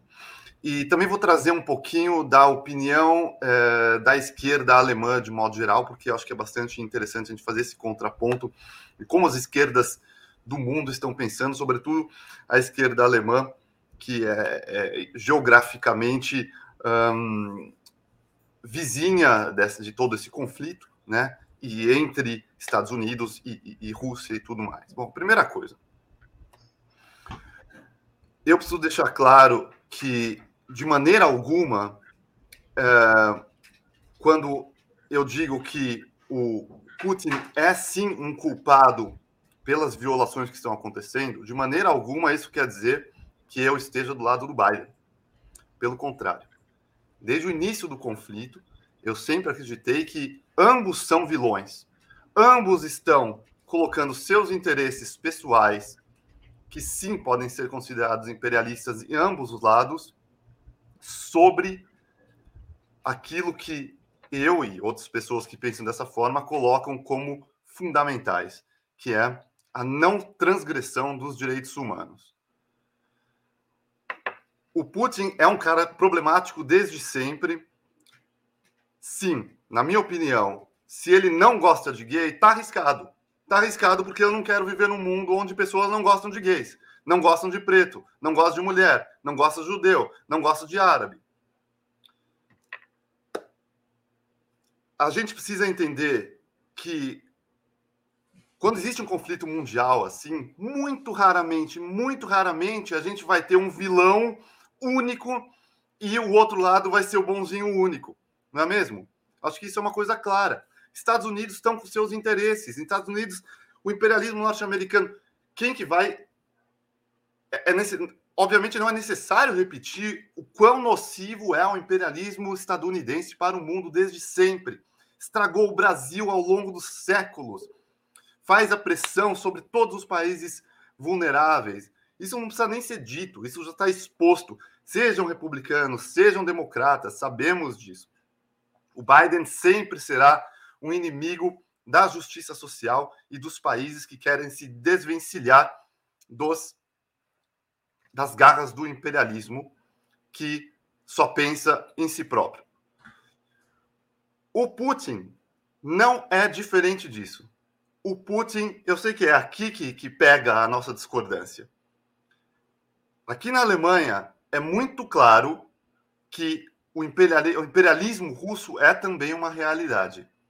A Rússia intervém de todas as formas em países que ela quer intervir assim como China também o faz. A gente sabe que existe uma colonização chinesa, uma neocolonização chinesa sobre a África, por exemplo. Todos os países estão lutando pelos seus interesses e nesse jogo de xadrez, os senhores da guerra fazem os seus movimentos e quem sofre é sempre o povo civil. Neste momento, é justamente os civis na Ucrânia, os jovens civis na Ucrânia, que morrerão. E outra, é um erro acharmos que todos que estão na Ucrânia são nazistas. A Ucrânia é um país esmagado, um país tomado em grande parte pelos nazistas, defendidos, apoiados pelos nazistas brasileiros. A gente sabe disso, aquele episódio da ucranização, Sarah Winter e tudo mais. Tudo isso é dado, tudo isso a gente sabe. Nazista tem que ser combatido sempre. Mas colocar tudo no mesmo saco, falar que o governo inteiro da Ucrânia é nazista e a invasão da Rússia ou a colocação das tropas da Rússia corresponde a um combate límpido ao nazismo, isso é simplificar a situação. A situação não é essa. Eu acredito que tudo, assim como com muito orgulho, eu sou do PT e cada vez mais me orgulho em ser do PT. E a Glaze, que estava aqui, assinou recentemente uma, uma, uma carta falando: antes de mais nada, diplomacia, conversar, a paz não se negocia. Sanções fazem parte da diplomacia. Muita gente não gostou das sanções do, do Olaf Scholz aqui. Isso é uma discussão que a gente abre, não tem problema, vamos discutir, vamos conversar, vamos falar do gás, vamos falar das importações. Agora, quando você invade fronteiras, você está cruzando a linha. Eu espero, acredito, inclusive, que não haverá uma intervenção da OTAN militar, até mesmo que não pode, porque realmente a Ucrânia não é da, da, da, da OTAN. Aproveito para dizer que acho que a, OTAN nem deveria existir, certo? Isso eu deixo claro isso. Eu não sou pró-OTAN de maneira alguma e acho que a OTAN nem deveria existir, e o papel da Alemanha na OTAN é justamente tentar moderar e segurar as pontas da locomotiva da OTAN, que logicamente é o Império Norte-Americano. Dito isso, existe e a gente precisa lidar da forma mais sábia possível. E a forma mais sábia possível é preservando os direitos humanos de todos. E só uma última coisa, meu caro, pessoas de origem judaica ou palestina ou tudo mais, tem de todos os lados. Tem gente que, que vai achar que o Putin está certo, tem gente que vai falar que o, Biden está certo, e tem gente como eu que vou falar isso, que o que importa são os direitos humanos, preservação da vida e nunca cruzar a linha da invasão militar, da ação militar, pois uma vida é algo que não se recupera. Eu queria agradecer demais vocês dois. Quero falar uma palavra apenas. Eu acho que todos se posicionam a partir do lugar que ocupam. Lugar, diversos lugares que ocupam, né? E hoje Lula teve um posicionamento a partir de um lugar de Brasil. Porque assim, a China se posiciona em relação a essa situação a partir da visão da China. Ela não tem uma visão mundial, globalista, não. A Alemanha se posiciona a partir da visão da Alemanha. E assim todo mundo. E o Lula trouxe a visão brasileira. A visão brasileira é que interessa a paz, não interessa a guerra, que o Brasil aposta no diálogo, aposta na conciliação, e mais, Lula sinaliza que haverá a volta da política de não alinhamento automático do Brasil a ninguém, a nenhuma das potências mundiais, quando ele reassumiu o governo. O posicionamento dele foi claro, a Gleice também reafirmou isso.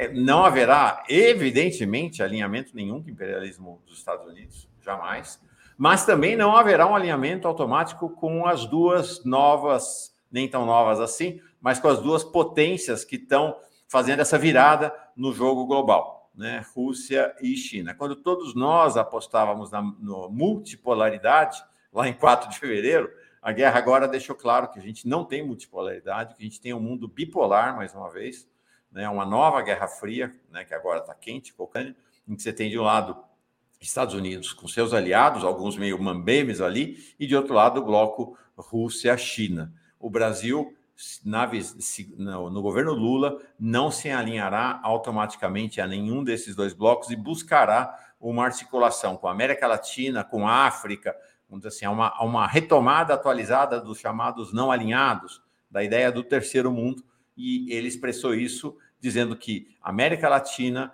e África precisam estar no Conselho de Segurança da ONU para que a ONU passe a ter representatividade. Então, acho que assim, tem aqui um cardápio de três visões diferentes.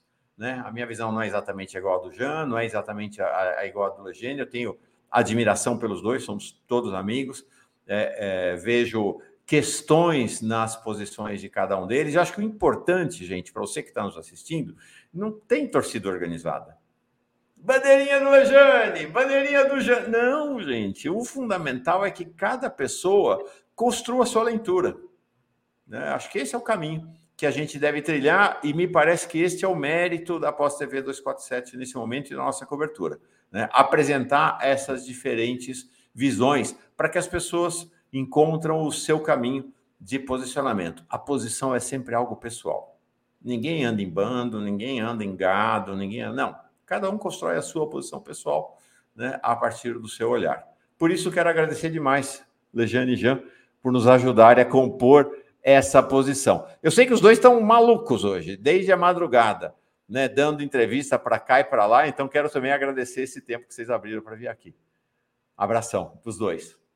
Tchau, valeu. Visivelmente os dois já cansados, inclusive. Ana Franco Toledo, paguei três superchats pela manhã. Vamos lá, deixa eu ler aqui e ninguém leu, deve ter sido um bom dia. A guerra é por dinheiro, seremos todos aniquilados. Parem de defender um lado. Posição, tá aí, outra posição. Tem aqui o nacionalista, como é que ele chama? Está aqui reclamando que eu não li o superchat dele, é o nacionalista de esquerda. Eu li o seu superchat, mas olha, eu queria que vocês entendessem também a nossa situação. A Glaze estava lá desesperada para sair. Quando o superchat chega e está no final do horário, a gente não tem. É... O entrevistado precisa ir, então fica difícil colocar as perguntas. Eu li a sua pergunta, é, mas de fato não dava tempo. A Gleisi estava aflitíssima, a assessoria dela aqui pedindo para encerrar. Gente, é a dinâmica do, do fazer ao vivo. Então, quero me desculpar se alguém fica contrariado, mas é essa, essa é o jeito que a gente consegue fazendo aqui nosso cotidiano em comunidade. Wagner Alves Maciel, até proibir falar russo nos cargos públicos proibiram. Ucrânia caiu numa, uma, numa armadilha de Biden. Aí tá o resultado. Bom, como eu falei antes, a vida é o que acontece todo dia enquanto a gente fica fazendo plano. O plano agora era conversar sobre pesquisas com Marcos Coimbra, Jefferson e Mário Vitor. Nós vamos conversar, temos 50 minutos, que na sequência Léo entra com o Pepe para falar da guerra, mas é claro que eu vou querer ouvir os três sobre a guerra. Quem é que não quer? Hoje é o tempo. Tem alguma reunião em algum bar desse planeta hoje que não vai conversar sobre a guerra? Algum programa jornalístico que não vai conversar sobre a guerra? Até até programa de culinária vai falar sobre guerra hoje. Então vamos ouvi-lo sobre guerra, embarcando aqui primeiro os nossos dois comentaristas. Não, os três comentaristas de sempre, vou colocar aqui. Miola, Marcos e Mário. E saudar vocês três. Mário, saúde seus colegas de bancada, por favor. Oi, Marcos. Oi, querido Mauro. Oi, Jefferson Miola. Boa tarde aos amigos da comunidade. Prazer imenso falar com vocês. Mauro, gostei muito. Não sei o que mudou aí, mas o cenário está diferente. Parabéns. Ah, que bom que você gostou. Eu gostei também. Estou gostando muito desse meu novo cenário aqui. Marcos, sua saudação de chegada. Um abraço a todos. É sempre bom estar com gente como vocês, então estou muito satisfeito de estar aqui outra vez. Legal. Miola. Salve, bom dia, um abraço, Marcos, tempo que não nos víamos, Mário Vitor e a ti, Mauro, um grande abraço, bom dia para todos nós. Legal. Bom, um quarteto de apaixonados pela vida, e vou dizer para vocês, os quatro M's, Mário, Marcos, Mauro e Miola. É, essa, isso aqui dá um conjunto musical. Eu queria ouvi-lo sobre essa questão. A gente está apresentando uma cobertura, já deixei bem claro, quero ser bem transparente. Vocês olham a cobertura do nosso portal Brasil 247. É uma cobertura na contramão da mídia conservadora, que se nutre das agências uh, estadunidenses e europeias. Então, a partir da perspectiva dos Estados Unidos da OTAN, a gente assumiu uma cobertura que é claramente baseada na visão russa. Então, a gente tem dado destaque no, na nossa divulgação para as matérias que nos chegam pela RT, que é a principal agência de notícias russas, Russian Today, para a TASS, para a Sputnik. Eventualmente, estamos dando notícias para, eh, a partir da agência chinesa. Então, a ideia é exatamente ser um contraponto à cobertura ocidental. Mas nesta cobertura, a gente tem diferentes visões. Isso é muito legal. Né? Essa cobertura noticiosa que vem por aí, do ponto de vista do comentário, ela se expressa em diferentes visões. Então, tem, por exemplo, como acabamos de ver aqui, no Bom Dia foi a mesma coisa, os ânimos, inclusive, se exaltam. Meu papel aqui não vai ser o caso nosso agora, mas é, no Bom Dia se exaltaram. Aqui também sentiu um certo clima de tensão, mas é assim tem posições é, diferentes, né? Uma posição como a do Lejane, por exemplo, que é uma posição totalmente pró-Rússia, tem uma posição uh, do Jean Godembal, que é uma posição crítica a partir de uma perspectiva eurocêntrica, vamos dizer assim. Tem uma visão do Alex Onik, que é a partir de alguém que enxerga a Ucrânia sendo golpeada pela Rússia. Então, tem diferentes visões. E acho que o fundamental é: vamos saber o seguinte: depois de amanhã, quando acabar a guerra, nós vamos continuar aqui. Então, nada de construir inimizades e, a, e uma guerra entre nós aqui por conta disso. Então, queria começar. Bom, tô, fiz essa advertência, mas sei que não é o que vai rolar aqui entre nós, tá? Uh, ah, sim, tem uma terceira visão, que, é, que eu trouxe também, que é a visão do ponto de vista brasileiro, que acho que foi expressa pelo Lula, que é, é, é não tem alinhamento com os Estados Unidos, não tem alinhamento com a Rússia, não tem alinhamento com a China, o Brasil é independente, vai ter uma política não alinhada. Claro que tem um antagonismo com o imperialismo norte-americano muito grande, mas também não é de subordinação nem à Rússia, nem à China. Né? O Brasil, o governo Lula será um governo de buscar mais uma vez a política dos não alinhados, né? a política do terceiro mundo, a política que não estará à sombra de nenhuma potência. Então, essa é outra posição que existe. Uh, como o Marcos não vem sempre nesse horário, eu vou começar por uma questão de delicadeza e educação por ele. Qual o seu olhar aí, né, com, essa, com as bombas estourando lá na Ucrânia? Bom, Mauro, pessoal, eu não, não me sinto qualificado para comentar, para falar sobre um assunto que eu conheço muito superficialmente. Eu posso é ver o que, que isso quer dizer para o Brasil. Primeiro, sublinha de maneira, sei lá, dramática a, a, a, a situação que o país vive. Um país de significado internacional, que adquiriu nos últimos anos, deixou de ser um, lá, um espectador e passou a ser um, um agente, um ator da, da política global, e perdeu isso nesses últimos anos, especialmente agora com essa figura lastimável desse Bolsonaro, na frente do governo. É, é, o cara não tem a menor qualificação para ser uma voz nessa discussão, e, e é lastimável que o país esteja sem voz, seria bom que o presidente da República Brasileira tivesse algo a dizer né, em nome da América do Sul, em nome da América Latina, em nome, naturalmente, do Brasil, da, da nossa sociedade, da nossa política, da nossa economia. Mas não tem, então é, é isso. Vai, vai, espero que seja a, a, última situação na política internacional em que nos ressentimos de ter uma figura tão medíocre, tão lastimável quanto esse Bolsonaro no governo. Se tivéssemos já o Lula, que tudo indica que teremos em alguns meses, seria outra situação. Haveria gente querendo ouvi-lo, querendo saber qual que é a posição do Brasil. Hoje não quer dizer nada esse Bolsonaro. É isso que eu tenho a dizer sobre o conflito, porque a respeito dele em si, eu prefiro ouvir do que falar. Uh, Mário, você mora em que andar? 14. E você, Miola? Quinto. Quinto. Então o Mário fala primeiro, ele está mais alto, já está lá em cima. ah, cada critério que a gente encontra, né? Tem que ter ah, algum. Enfim, é preciso ter um, né? Um, uh, interessante é o seguinte: eu, a minha maior preocupação, eu fui dormir cedo ontem, então antes de tudo.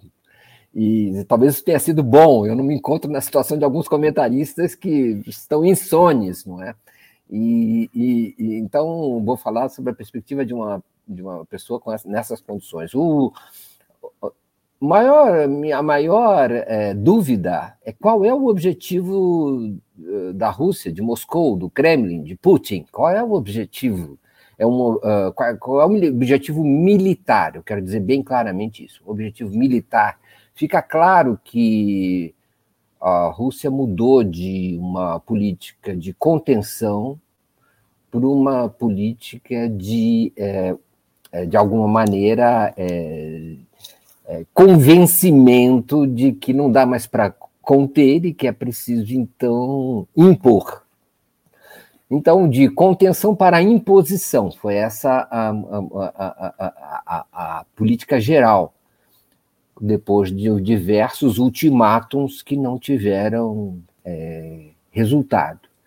Parece, inclusive, que o objetivo agora é um objetivo altamente custoso para Moscou, que é não apenas é, destruir a capacidade operacional das forças ucranianas, não é? Aviões, centros de controle, radares, enfim, a linha de comando das forças eh, armadas ucranianas, mas é propriamente ocupar o território.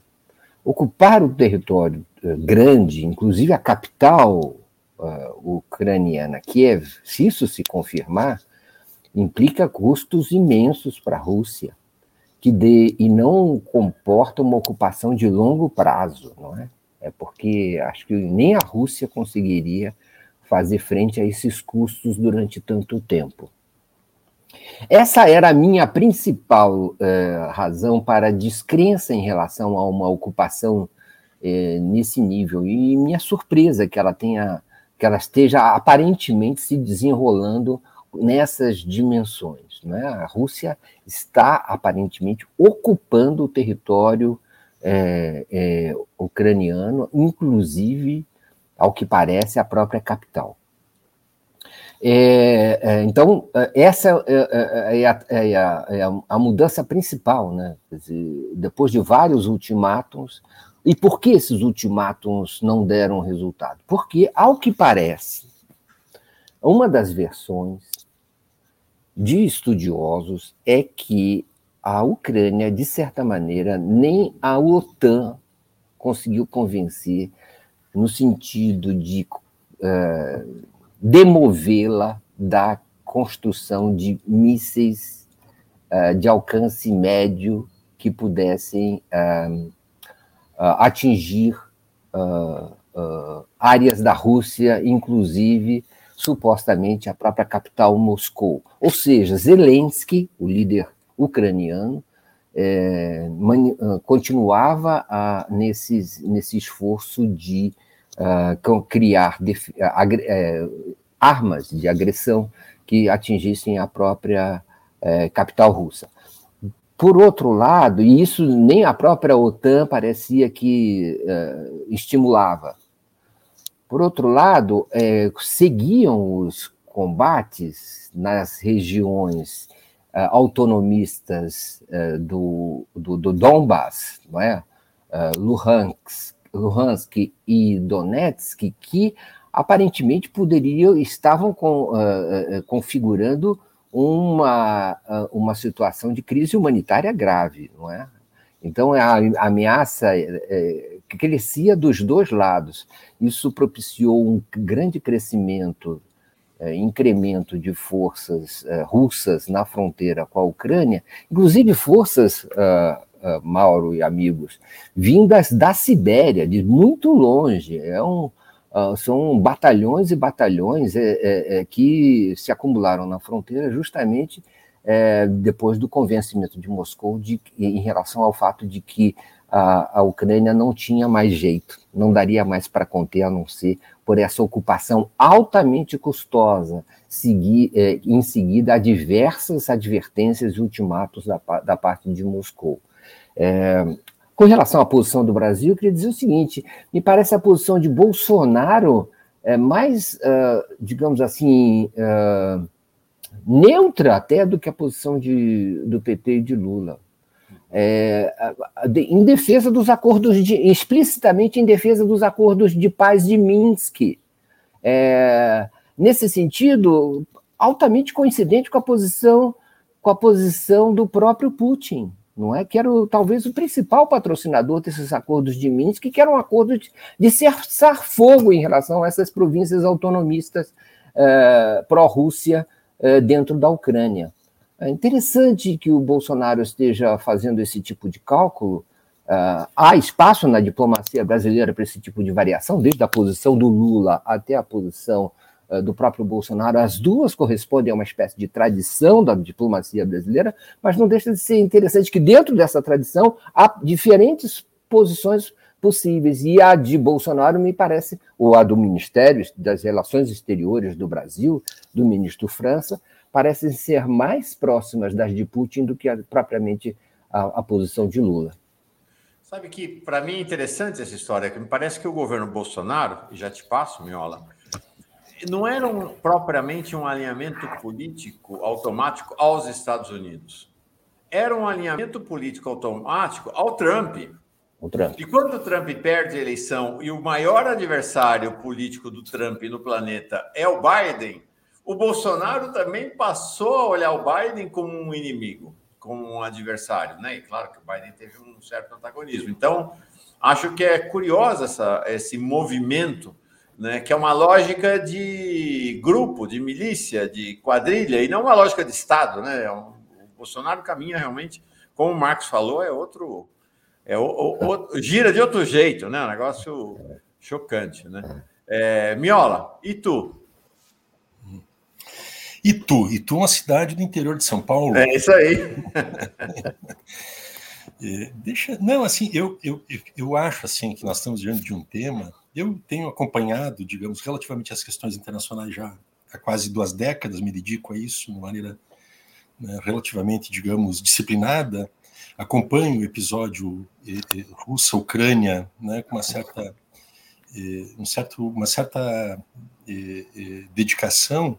Vocês lembram lá da Revolução Laranja 2004-2005, que precede, são movimentos que precedem o que está acontecendo hoje. Depois teve eh, a Euromaidan, que é a revolução eh, nos estilos, os moldes das revoluções árabes de 2010, 11, 12, e também das jornadas de junho aqui no Brasil, né, e que se originam, digamos, como parte de um, de um processo que é articulado internacionalmente a partir né, de Washington, né, muitas dessas coisas que a gente está vendo. Segundo importante, nós estamos falando de uma região que nós temos, nós ocidentais, temos uma enorme incompreensão, né, uma enorme incompreensão. É, é, e, e, isso, em certo sentido, é muito favorável à estratégia midiática dos Estados Unidos, né, que difunde uma versão russofóbica sobre os acontecimentos. E a mídia internacional, de maneira geral, atuando como de maneira pasteurizada, ela reproduz né, de maneira acrítica, desonesta, eu diria, né, e sem o menor cuidado histórico, né, inclusive jornalístico, uma versão única sobre o que está acontecendo, que é a versão dos Estados Unidos. Né? Se vocês observam, isso é dominante né, nos meios de comunicação do mundo inteiro e não é diferente aqui no Brasil. E esta versão russofóbica, ela além de atender a isto, que é um, é requisito, digamos, de uma dominação imperial né, no terreno da informação e da comunicação, ela também é, ela, ela, ela é reveladora dessa ignorância ancestral da Rússia. Porque a gente imagina que o que está acontecendo hoje na Rússia, que é um cara maluco, que é o, que é o Putin, né, é, é uma, um, uma hipótese de uma ressovietização né, da, da, da, da Rússia que os Estados Unidos trabalham muito claramente com essa hipótese. Mas, na verdade, a Rússia, enquanto né, um poder imperial, uma força imperial, ela precede o czarismo, inclusive. Né? Então, tem uma questão étnico-cultural que a gente desconhece, né, e que o Putin, hoje, ele, embora sendo um ultraconservador e autoritário, é importante a gente dizer isso, né? ele, é um, um, ele tem uma visão, em primeiro lugar, do papel que a Rússia, ou essa visão pan-russa, ela exerce no mundo, né? e como que a Rússia se insere num contexto de relações internacionais que não seja da unipolaridade, que seja de um mundo multipolar. Então, eu, eu, diria que quem estivesse no lugar do Putin, Vladimir Putin, no atual contexto de um acossamento né, que o país está sofrendo a partir de um avanço da OTAN programado, planejado, sistematicamente né, imposto, né, em violação aos tratados, acordos, às promessas que foram feitas em 91 em relação eh, quando da dissolução da União Soviética, quem tivesse no lugar do Putin, seja ele o Vladimir Lenin, por exemplo, agiria como Putin está agindo hoje. Né? Seja o, o, o, o Czar Nicolau, agiria como o Putin está agindo hoje. Se fosse o Lula presidente da Rússia, agiria como a Rússia está agindo hoje.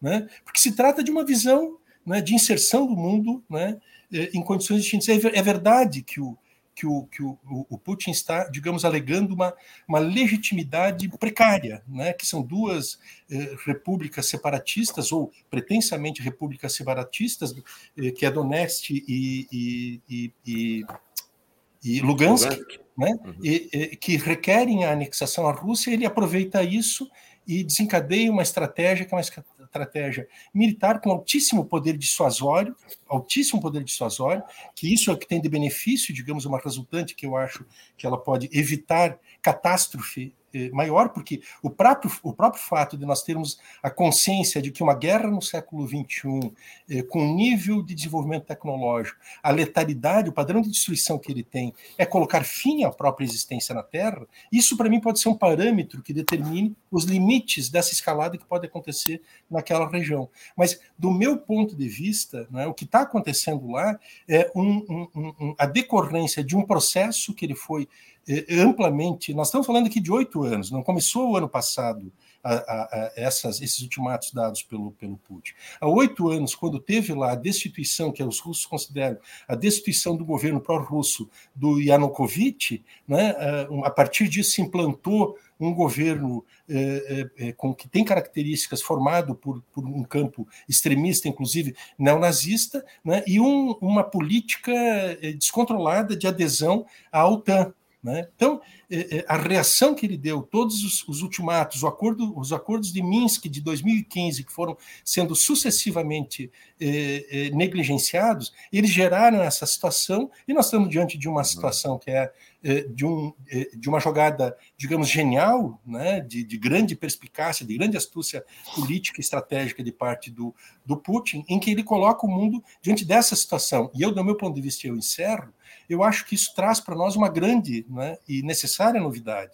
É, nós estamos, talvez, é, é, acompanhando aqui os estertores do que é o exercício de um poder unipolar e imperial de parte dos Estados Unidos. Nós estamos, talvez, vivendo na né, antivéspera né, de um mundo multipolar, de uma redistribuição do poder político no mundo né, e de uma, de um, uma reorganização né, da forma como é, a, a, política no mundo é, é, é definida e decididamente, né, se os Estados Unidos estão, digamos, sofrendo o impacto né, central disso, a OTAN, enquanto tal, né, ela deixa de fazer sentido, ela perde né, totalmente a sua vocação original num contexto desse outro mundo que pode estar nascendo a partir desse. E a, e a, e, e, a dor do, do, parto ela é dolorosa. Né, e nós estamos vivendo talvez essa dor desse parto né, de um mundo multipolar, ou anti-polar, eh, eh, ou anti-imperial.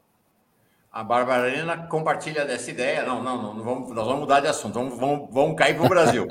É, a, senão não vai ter tempo aqui. Temos tem 10 minutos para cada um. Ela diz: Mauro, o mundo multipolar está começando com a nova Rota da Seda, em que participarão países como Cuba, Argentina, e a, ah, em que participarão países como Cuba e a Argentina entrando no BRICS. É assim que começa a multipolaridade, não é do dia para a noite. Acho que ela que compartilha da sua opinião. Eu apresentei mais cedo uma opinião uh, bem mais pessimista do que essa. Acho que não está nascendo o mundo multipolar. O que nós estamos voltando é ao mundo. Estamos saindo do mundo unipolar, que aconteceu depois do fim da União Soviética, para novamente o mundo bipolar. Estados Unidos de um lado, Rússia, China de outro.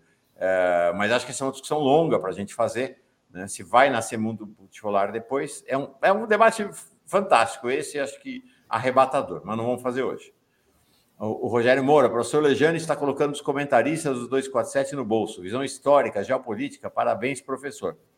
Tá aí. Bom, vamos falar de Brasil? Uh, temos meia hora ainda, a gente vai encerrar uma hora em ponto. Não, é, esse era o motivo original do nosso encontro, não podemos deixar de falar. Acabou de sair pesquisa, saiu uma pesquisa do, do Instituto Ideia, pelo que eu notei, é uma pesquisa presencial Vou colocar três telas. Não é presencial essa? Não. É ah, telefônica. Não é presencial. Uh, eu achei até que pelo padrão de, de, de resultado não estava parecida com as presenciais. Mas vamos pois lá. É. Deixa, é, não é? Está no padrão das presenciais, por isso que eu achei não tive, foi durante o giro, eu não tive condição de ver. Deixa eu colocar três telas aqui para a gente, para te colocar, para colocar você para abrir o assunto para nós, uh, Marcos. Então tá aqui, ó.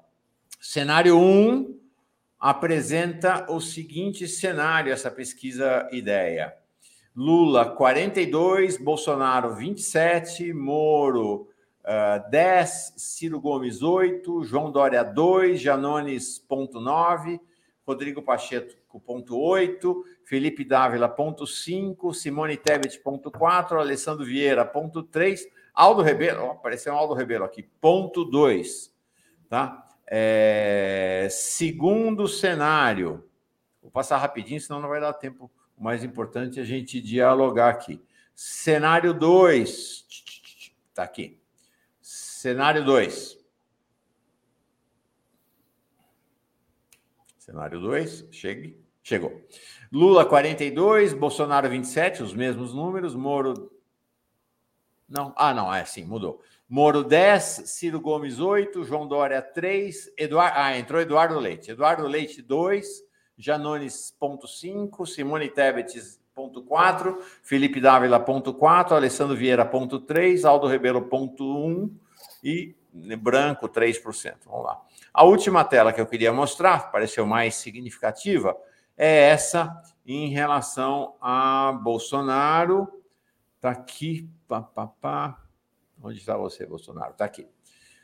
Essa pergunta, não sei se escolhi certo, tá, Marcos? Você me disse se escolhi certo ou errado. Achei essa, essa aqui interessante, que é, na sua opinião, o presidente Jair Bolsonaro merece ser reeleito, deu 61% não e 35% sim. Essa pesquisa vem num contexto uh, de algumas pesquisas uh, anteriores, telefônicas também, que deram uma diferença menor de Bolsonaro. Aí criou de novo. Do mesmo jeito que estava todo mundo achando que ia ser um passeio, agora tá, ligou meio o botão do pânico. Não, pelo amor de Deus, vai ser duro o Bolsonaro. A Gleisi de manhã falou: olha, a gente nunca achou que ia ser um passeio.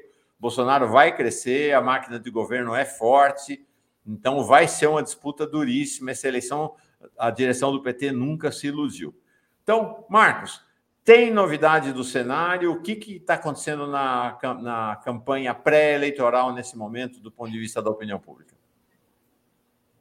Bom, o que nós temos hoje, em comparação com anos anteriores, é uma vasta oferta de pesquisa. Então, nós estamos hoje com duas, três, quatro pesquisas, se considerar as regionais, muito mais do que isso, quase que toda semana. Eu acho que a primeira coisa é parar de tratar cada uma como se fosse o retrato da realidade.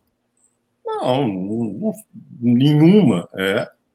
E achar que uma pesquisa justifica toda uma reavaliação do cenário, não quer dizer isso, quer dizer aquilo, não, não concordo com isso. Eu acho que nós vamos progressivamente ir para um, situação parecida com a que existe nos Estados Unidos, na França, na, na Inglaterra, que são os agregadores de pesquisa indicando uh, tendências que o conjunto das pesquisas aponta. Eu não sou capaz, ainda que trabalhe em um instituto de pesquisa, eu não sou capaz de dizer que qual que é o bom? Isso é uma pergunta sem pé nem cabeça. É, é, não existe o instituto que, cujos resultados são é, exatos. Ninguém sabe, porque ninguém sabe qual é o resultado exato. Então, como é que você vai dizer que esse aqui é que é um instituto que capta o resultado exato do dia 24 de fevereiro? Nós vamos saber um resultado exato dia da eleição que não é o dia em que a última pesquisa terá sido feita. Bom, é, um pouco nessa linha, Mauro, outro, que foi em dezembro, eu trouxe para uma conversa com, contigo aqui, com, com o, o, o 247, a comunidade 247, um resultado que agregava, que apenas mostrava qual que era a média das pesquisas, uma média simples, sem ponderar, sem atribuir valor, sem aritmética. Pega todas as pesquisas presenciais feitas mês a mês, desde maio, que foi quando começaram a sair as pesquisas presenciais com Lula, e faz a mesma coisa com as pesquisas remotas. Essa que você acabou de comentar é a outra, de anteontem, sei lá, que um, um instituto sem expressão nacional fez uma pesquisa lá mostrando Lula e Bolsonaro empatados. Por que? Não sei, pergunta para eles. Porque está longe de ser o que o conjunto das pesquisas mostra. Então, aqueles mesmos dados de dezembro, atualizados para ontem, não incluindo esse resultado que saiu hoje, sabe o que, que mostra? Que nas pesquisas presenciais, em maio do ano passado, Lula tinha na média dos institutos, 44%. Na média dos institutos, agora em fevereiro, pesquisas presenciais, ele tem 45%. Ao longo de 10 meses, de maio para fevereiro, final de fevereiro de 22, maio de 21 para fevereiro de 2002, 44, 45. Bolsonaro tinha 23 na média dos institutos em maio do ano passado. Sabe quanto que ele tem hoje? 23. Sabe o que, que esses dados sugerem? Uma chance robusta de uma vitória no primeiro turno. Bolsonaro tem 23, o conjunto dos outros candidatos tem 12, e o Moro que na, quando a gente fez isso pela primeira vez, merecia uma atenção à parte para ver se ele crescia, tem sete. Então, existe uma chance, não é uma chance esmagadora, mas uma chance real do Lula ganhar essa eleição no primeiro turno. Faz a mesma coisa com as pesquisas remotas. Sabe o que, que vai dar de maio para cá? Lula tinha 34 e chegou a 41. Bolsonaro tinha 31, e sabe quanto que ele tem hoje? 31. Ou seja, a diferença entre eles, que era de 9 pontos em maio, perdão, era de 3 pontos em maio, agora passou a ser de 10 pontos. Já esteve maior. Em dezembro, nas pesquisas presenciais, a vantagem de Bolsonaro sobre de Lula sobre Bolsonaro era de 20 pontos elas estavam muito parecidas com as pesquisas presenciais. Mas aí, por razões que eu não sei dizer exatamente quais são, de entre o final de dezembro e o final de fevereiro, nas pesquisas remotas, Lula foi de 44 para 41 na média, e Bolsonaro foi de 24 para 31. O cenário que era muito provável vitória no primeiro turno em dezembro, agora passou a ser de uma disputa em segundo turno entre os dois, na qual a vantagem de Lula é, é muito expressiva. Sabe o que, que daí deduz, se deduz? Que, olhando as pesquisas mais confiáveis, a eleição está fundamentalmente no mesmo lugar em que estava em maio do ano passado. Que é totalmente coerente. Você tem um candidato extremamente conhecido e querido, que é o ex-presidente. Do outro lado, você tem um sujeito muito conhecido que tem um nicho na sociedade mas que não consegue sair desse nicho, que é o seu Bolsonaro, e você tem uma tropa de nomes que são jogados e trocados, sei lá, com uma frequência impressionante, como se dizia antigamente a respeito de políticos e partidos, que troca de camisa por dia. A direita brasileira que, que sei lá, tem antipatia pelo Bolsonaro, quer dizer que não vote, mas não é propriamente simpática ao Bolsonaro, fica tentando, tentando, tentando e não encontra. A última pesquisa presencial que, que, que, que saiu mostrando que o, o, o, Lula piorava e Bolsonaro melhorava, apenas mostrava que eleitores que estavam, que aparentemente tinham pensado em votar no senhor Sérgio Moro, estavam desistindo e voltando para o Bolsonaro, porque o Sérgio Moro, sinceramente, uma decepção, não para quem nunca confiou nele, mas para quem achou que era alguma coisa que podia, sei lá, valer a pena, o senhor Sérgio Moro se revelou uma completa decepção. Cara despreparado, mete os pés pelas mãos, fala bobagem, fica querendo ser político e não sabe ser querendo ser, sei lá, estadista, mal, mal consegue ser um juiz aposentado lá do Paraná. Sinceramente, o senhor Sérgio Moro é uma outra grande decepção da direita brasileira. Então é isso. Eu, eu, eu, não, eu não fico prestando atenção no que, que o instituto que eu. Na verdade, nem sei quem é. A, a, a, essa história de. A, a pandemia abriu a porta para um monte de gente que tinha todo direito de, de, de querer aparecer, de querer mostrar seu trabalho. Não estou criticando ninguém, não.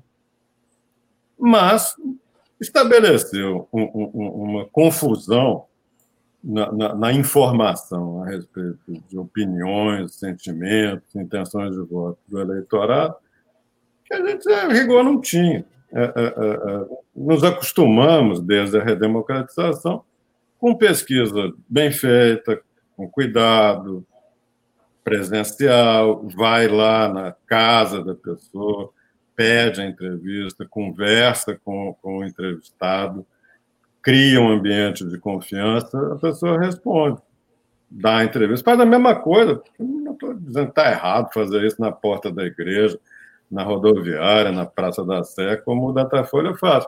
Está tudo certo. Outra coisa é isso que nós passamos a ter da pandemia para cá. Pesquisa baratíssima, bota no, num computador lá um, um, programa de sorteio aleatório de telefone, bota um, uma máquina entrevistando, fica barato, fica rápido. E como o mercado estava carente de pesquisa de melhor qualidade, todo mundo começou a, a, a publicar. Vamos devagar, porque muitas vezes o que vem desse tipo de pesquisa não é, sei lá, não tem o mesmo padrão técnico e de informação que as outras adquiriram com o tempo. Quero registrar que faz dois anos que o Marcos Coimbra diz aqui que o Moro não vale um fósforo queimado na disputa eleitoral, né? Nunca acreditou que esse Moro ia incomodar ninguém, nem rachar o bolsonarismo, nem nada. Uh, muito legal, não sei o que vocês acham, Mari Jefferson, esse trabalho teu, até já pedi pelo WhatsApp aqui para depois você puder me mandar, nós vamos dar manchete para esse, esse trabalho de agregação desses dois grupos de pesquisa, né? As presenciais e as não presenciais. Achei realmente muito interessante. Mário, por favor, temos aí ainda pouco menos de 10 minutos para cada um, mas acho que dá para ouvir vocês. Super dá. Não, em essência, eu concordo com o Marcos, né? Essa, essas pesquisas não valem, não valem muito porque, porque não conseguem é, fugir, especialmente essas telefônicas, né? Elas não conseguem fugir de uma espécie de curral em que se meteram.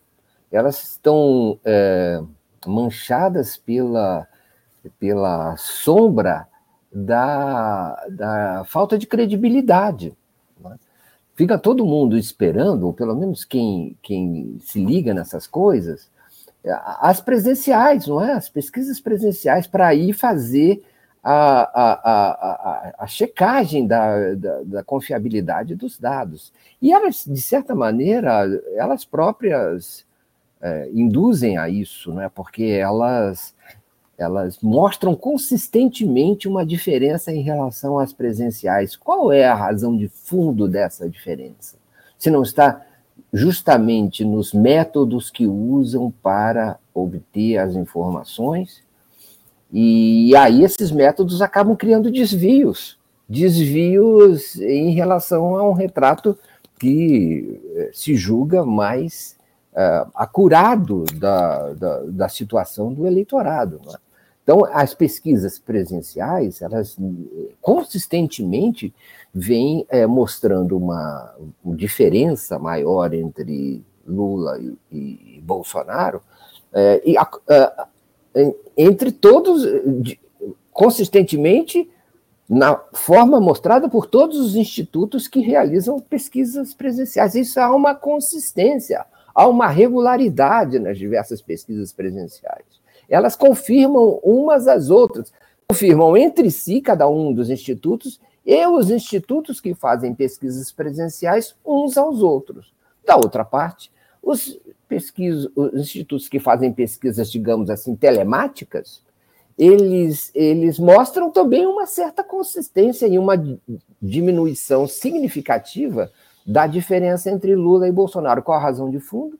Está na metodologia, está numa fal... aparentemente num falseamento da opinião do eleitorado que os, que os institutos que realizam uh, pesquisas telemáticas uh, acabam, acabam uh, inserindo na pesquisa dessa maneira, né? inserindo na imagem do eleitorado. Ah, então, nós ficamos aqui nessa situação, nós estamos aguardando a próxima pesquisa presencial para confirmar se é ou não é, se existe ou se não existe, se se dá ou se não se dá crédito a essas pesquisas é, tão frequentes, não é tão baratas e tão frequentes que são as pesquisas é, telemáticas fáceis de fazer, aparentemente, e mais é, que acabam trazendo esses desvios na opinião. Isso não quer dizer, porém, que não possa estar havendo algum tipo de variação em relação à avaliação do governo Bolsonaro. Não é? Pode ser que esteja havendo uma melhora marginal dessa avaliação em função de alguns efeitos. Não é? Aparentemente, há uma consistência numa espécie de melhora da avaliação do governo é, que está é, exercendo o governo no primeiro semestre é, do ano eleitoral. Sempre há há uma constância nas últimas três eleições. É, o Marcos sabe melhor do que eu em, em, relação a isso por diversos fatores. E agora nós temos um fator é, é, imediato, né, que é a entrada em vigor é, para uma parcela do eleitorado, mas isso tem um certo efeito uh, disseminador uh, num, numa área, que é a entrada em efeito do Auxílio Brasil, não é? Nesse ano, e outras medidas, emendas do orçamento, diversas outras medidas que podem estar influenciando. Alguns acordos salariais, alguns ajustes salariais podem também estar influenciando isso, não é? Uma certa melhora da avaliação do governo. Para falar um pouco dessa pesquisa aí, é, que foi a última divulgada, eu diria que é, vale prestar atenção nesse índice: 35% é, da, do, do eleitorado, é isso, Mauro? Acredita que. É, 35, é, 61 diz que ele não deve ser reeleito, 35% diz que deve. Diz que deve ser eleito. É, isso pode indicar alguma coisa em relação ao, a quem avalia o governo como regular, não é? Muitas vezes acaba votando, uh, esse regular acaba sendo indo para um lado, mais para um lado do que para o outro, e pode ser que quem avalia o governo como regular esteja, na, na verdade, uh, com a intenção de votar em Bolsonaro. Enfim, pode ser que o Bolsonaro tenha um pouco mais de, de, de, de, de intenção de voto do que aparece nas pesquisas, mas isso é só uma, uma impressão. É isso. Legal. Miola, a gente fez tudo, tudo, tudo para chegar em você e você ter 10 minutos para encerrar o programa hoje. Não, você é super econômico e ter o privilégio de ouvir mais o Marcos, né? Porque nós temos uma, uma profusão de dois fenômenos, né? Que o Marcos mencionou primeiro, que é uma profusão de pesquisas, né? E, e, e ao lado disso, aquela conhecida síndrome né, da PPE. Você sabe o que é a TPE, né? Não. É a chamada tensão pré-eleitoral, né? TPE. Assim, eu, eu, eu, acho apreciável. Assim, Adorei. Você já conhecia essa tensão, gente? Eu não conhecia, é, não. É, Adorei. Mas eu, eu, eu, eu, eu, é que começa um estado de pânico, se, estado, se instala um estado de pânico geral, né? E isto é, é, foi perceptível alguns dias atrás, quando essas pesquisas com leve alteração, ou inclusive com metodologias diferentes, apresentam resultados muito discrepantes, se instala um certo alarmismo, ai, ai, ai, ui, ui, ui, para onde é que esse negócio está indo, como se a realidade pudesse ter uma mudança brusca né, da noite para o dia e, e, o cenário de futuro, que está mais ou menos estabelecido, né, se modificasse. Por isso que eu acho que essa é uma grande virtude do, do, do, do, do, Marcos, porque faz um apanhado de, uma, de um conjunto de, de, levantamentos que estão sendo feitos. O Marcos não é apaixonado pelo seu desejo, pelo seu objeto, mas ele, na verdade, está fazendo uma constatação do que ele está investigando e apurando né, na opinião pública. E sobre isso que ele firma uma opinião e nos traz aqui eh, essa caracterização eh, que ela é tranquilizadora do ponto de vista de quem tem uma expectativa de que a gente encerre logo esse ciclo é, terrível que nós estamos vivendo, mas, do, do, por outro lado, ela é reveladora é, de um comportamento, digamos que não pode ser prognosticado, mas é um comportamento de uma tendência, um comportamento que eu acho que está mais ou menos estabilizado. É o ex-presidente Lula com uma grande condição de se eleger é, e se eleger já no primeiro turno. O candidato mais potente que se tem anti-Lula é o Bolsonaro e a soma de todos os demais não alcança a votação que tem o Bolsonaro e, portanto, esse é um cenário eh, que ele tem, por um lado, um aspecto que é profundamente perturbador, que nós estamos falando de um candidato que ele carrega nos seus ombros né, a responsabilidade por mais de 600 mil mortes. Nunca havia morrido tanta gente em decorrência da indigência, da ausência de políticas eh, públicas e até mesmo pelo, pela, pela forma irresponsável como o poder público conduziu nessas políticas. Ele carrega o desemprego, é um, é um, é um personagem que não tem nenhuma empatia né, pelo seu povo, né, mas ainda assim é esse o personagem, isso é profundamente perturbador. E eu acho eh, que tem um, um, uma, uma situação, do meu ponto de vista, que até queria ouvir um pouco o, o Marcos sobre isso, eh, com o ingresso do Eduardo Leite, que é mais uma tentativa de laboratório para buscar alguma forma de, eh, de expandir o eleitorado anti-Lula, mas tem um problema, porque eh, ele, ele não é uma soma positiva, é uma redistribuição interna deste patamar que eles têm hoje. Então fica difícil, né, de fato, eles conseguirem impedir a vitória do Lula e até mesmo, talvez, impedir que essa vitória se se consolide já em primeiro turno. Eu acho que seria muito importante, mas muito importante para as condições políticas da instabilidade, dos riscos da governabilidade eh, e até mesmo do descompromisso né, que o governo e os seus agentes políticos têm com o processo eh, político e democrático brasileiro, seria muito importante uma vitória em primeiro turno e com uma larga vantagem. Eu acho que o grande empenho que tem o governo hoje, os militares e o Bolsonaro, eu acho que não alimentam ilusões de que poderão se reeleger, mas eh, eh, eles buscam, de qualquer maneira, é ampliar ao máximo possível a votação do Bolsonaro e reduzir ao mínimo possível a diferença entre o Lula e o Bolsonaro. Porque se esse cenário se confirma, eu acho que cria um ambiente em que eles podem, eh, de fato, fazer aquilo que eu acho que eles querem fazer, que é causar caos, tumulto, confusão, conflito, e repetir aqui o que aconteceu eh, no Capitólio em Washington em 6 de janeiro de 2021. Esse que para mim é o tema. Agora, de resto, não é isso não é arrogância, não é soberba, nem nada. Acho que é, é a pior eleição mais difícil que vai se enfrentar, não tem barbada, não está nada resolvido, mas sem intimismos né, e sem alarmismos. Eu acho que tem que ter a partir de uma identificação clara desses cenários, tem que ter uma, uma estratégia né, que busque ao máximo consolidar esta vitória do ex-presidente Lula e, preferencialmente, que seja é, é, em primeiro turno e com uma larga vantagem que torne absolutamente incontestável, sob qualquer ângulo, né, qualquer argumento pueril que eles possam usar, né, a contestação desse resultado. Por mim, a gente não gasta lábia com leite derramado. Mas, Marcos, tem um gaúcho ali falando para você. É, é, é, é, a vertente gaúcha de Jefferson Miola falando alto aqui. Vamos, tem cinco minutinhos aí para você falar um pouco a gente dessa. Acho que é inesperada, né? É, possível entrada do leite no cenário eleitoral. É, é, eu não me considero assim, capaz de, de antecipar as movimentações do, do, do governador. Eu sei que ele já foi vem sendo testado há muito tempo é, é, e até agora não, não, não deu nenhum sinal de que o eleitor de ultradireita e, e ou de uma direita mais civilizada é, pense em votar no nome dele. Vamos aguardar. O, o, ponto de vista popular, o melhor nome que havia, tirando o ex-presidente e o atual presidente, para uma fa faixa da população que se assumiu, se definiu, sou de direito, sou assim mesmo, gosto dessas coisas, comprei uma arma, sei lá. Esse cara vota no Bolsonaro. Essa senhora, esse senhor vota no Bolsonaro.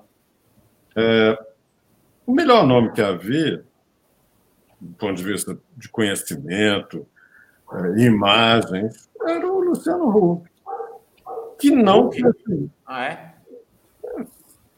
É, o, o, o Mauro é um homem que todo mundo conhece, a imensa maioria da população gosta dele, acha um cara que faz um trabalho muito bom, muito legal. É claro que pisou na bola com essas coisas de Aecido, mas esse era um nome com chance de chegar e crescer. Fora isso, é tudo balão de ensaio, vindos do interior do sistema político, que, sinceramente, não conseguiram despertar nem a curiosidade do eleitor. Então, eu não não estou dizendo assim que é impossível para o Eduardo Leite um dia ser um candidato forte, respeitado, de, de, de com uma liderança assum, é, é, conquistada na, na, na, opinião pública, no sistema político, mas não é hoje. No futuro, sabe-se lá. Eu acho até, já discutimos esse assunto, que o, que a, o melhor que a direita podia fazer era ter tirado Bolsonaro e aberto o campo para que houvesse uma natural decantação em torno de dois, três nomes que seriam provavelmente derrotados pelo Lula agora, mas seriam nomes para o futuro da direita no Brasil. A direita do Brasil, do jeito que está, vai sair com uma derrota que vai demorar não sei quantos anos, porque insistiu nessa figura patética do Bolsonaro. Podia ter tirado ele assim, com é, é, fácil. Bastava fazer chegar no Congresso a decisão, ó, meus amigos, acabou a brincadeira, tira o cara. não tem dificuldade nenhuma de, de, de encaminhar no Congresso brasileiro. Então, não tendo feito isso, indo de Bolsonaro, é agora é assim perde a eleição, como provavelmente perderia, mesmo se tivesse um nome melhor, e não tem uma liderança respeitada, pronta para liderar o sentimento conservador, sei lá o quê, liberal, na sociedade brasileira. Eles vão ficar de novo presos a essas figuras patéticas de, sei lá, imitador de Donald Trump. Legal. Não, nós acabamos, 12h59, vamos encerrar, mas é assim.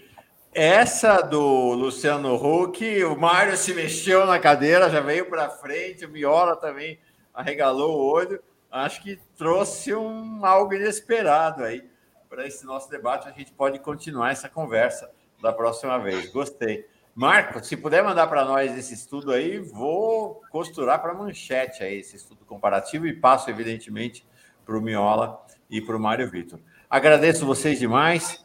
Boa conversa nossa, meio espremida, né, em função da guerra, mas boa conversa. E a gente vai agora para é, Leonardo Atushi conversando com Pepe Escobar, aí o tema inteiramente, claro, integralmente sobre a guerra na Ucrânia. Valeu, Miola, obrigado. Marcos, obrigado. Um abraço, bom dia. Um abração, Obrigado, Marcos. um abraço a todos. Um abraço a todos. Assistiram o encontro obrigado. dos 4 M's. Até amanhã, gente. Tchau. Até. Tchau.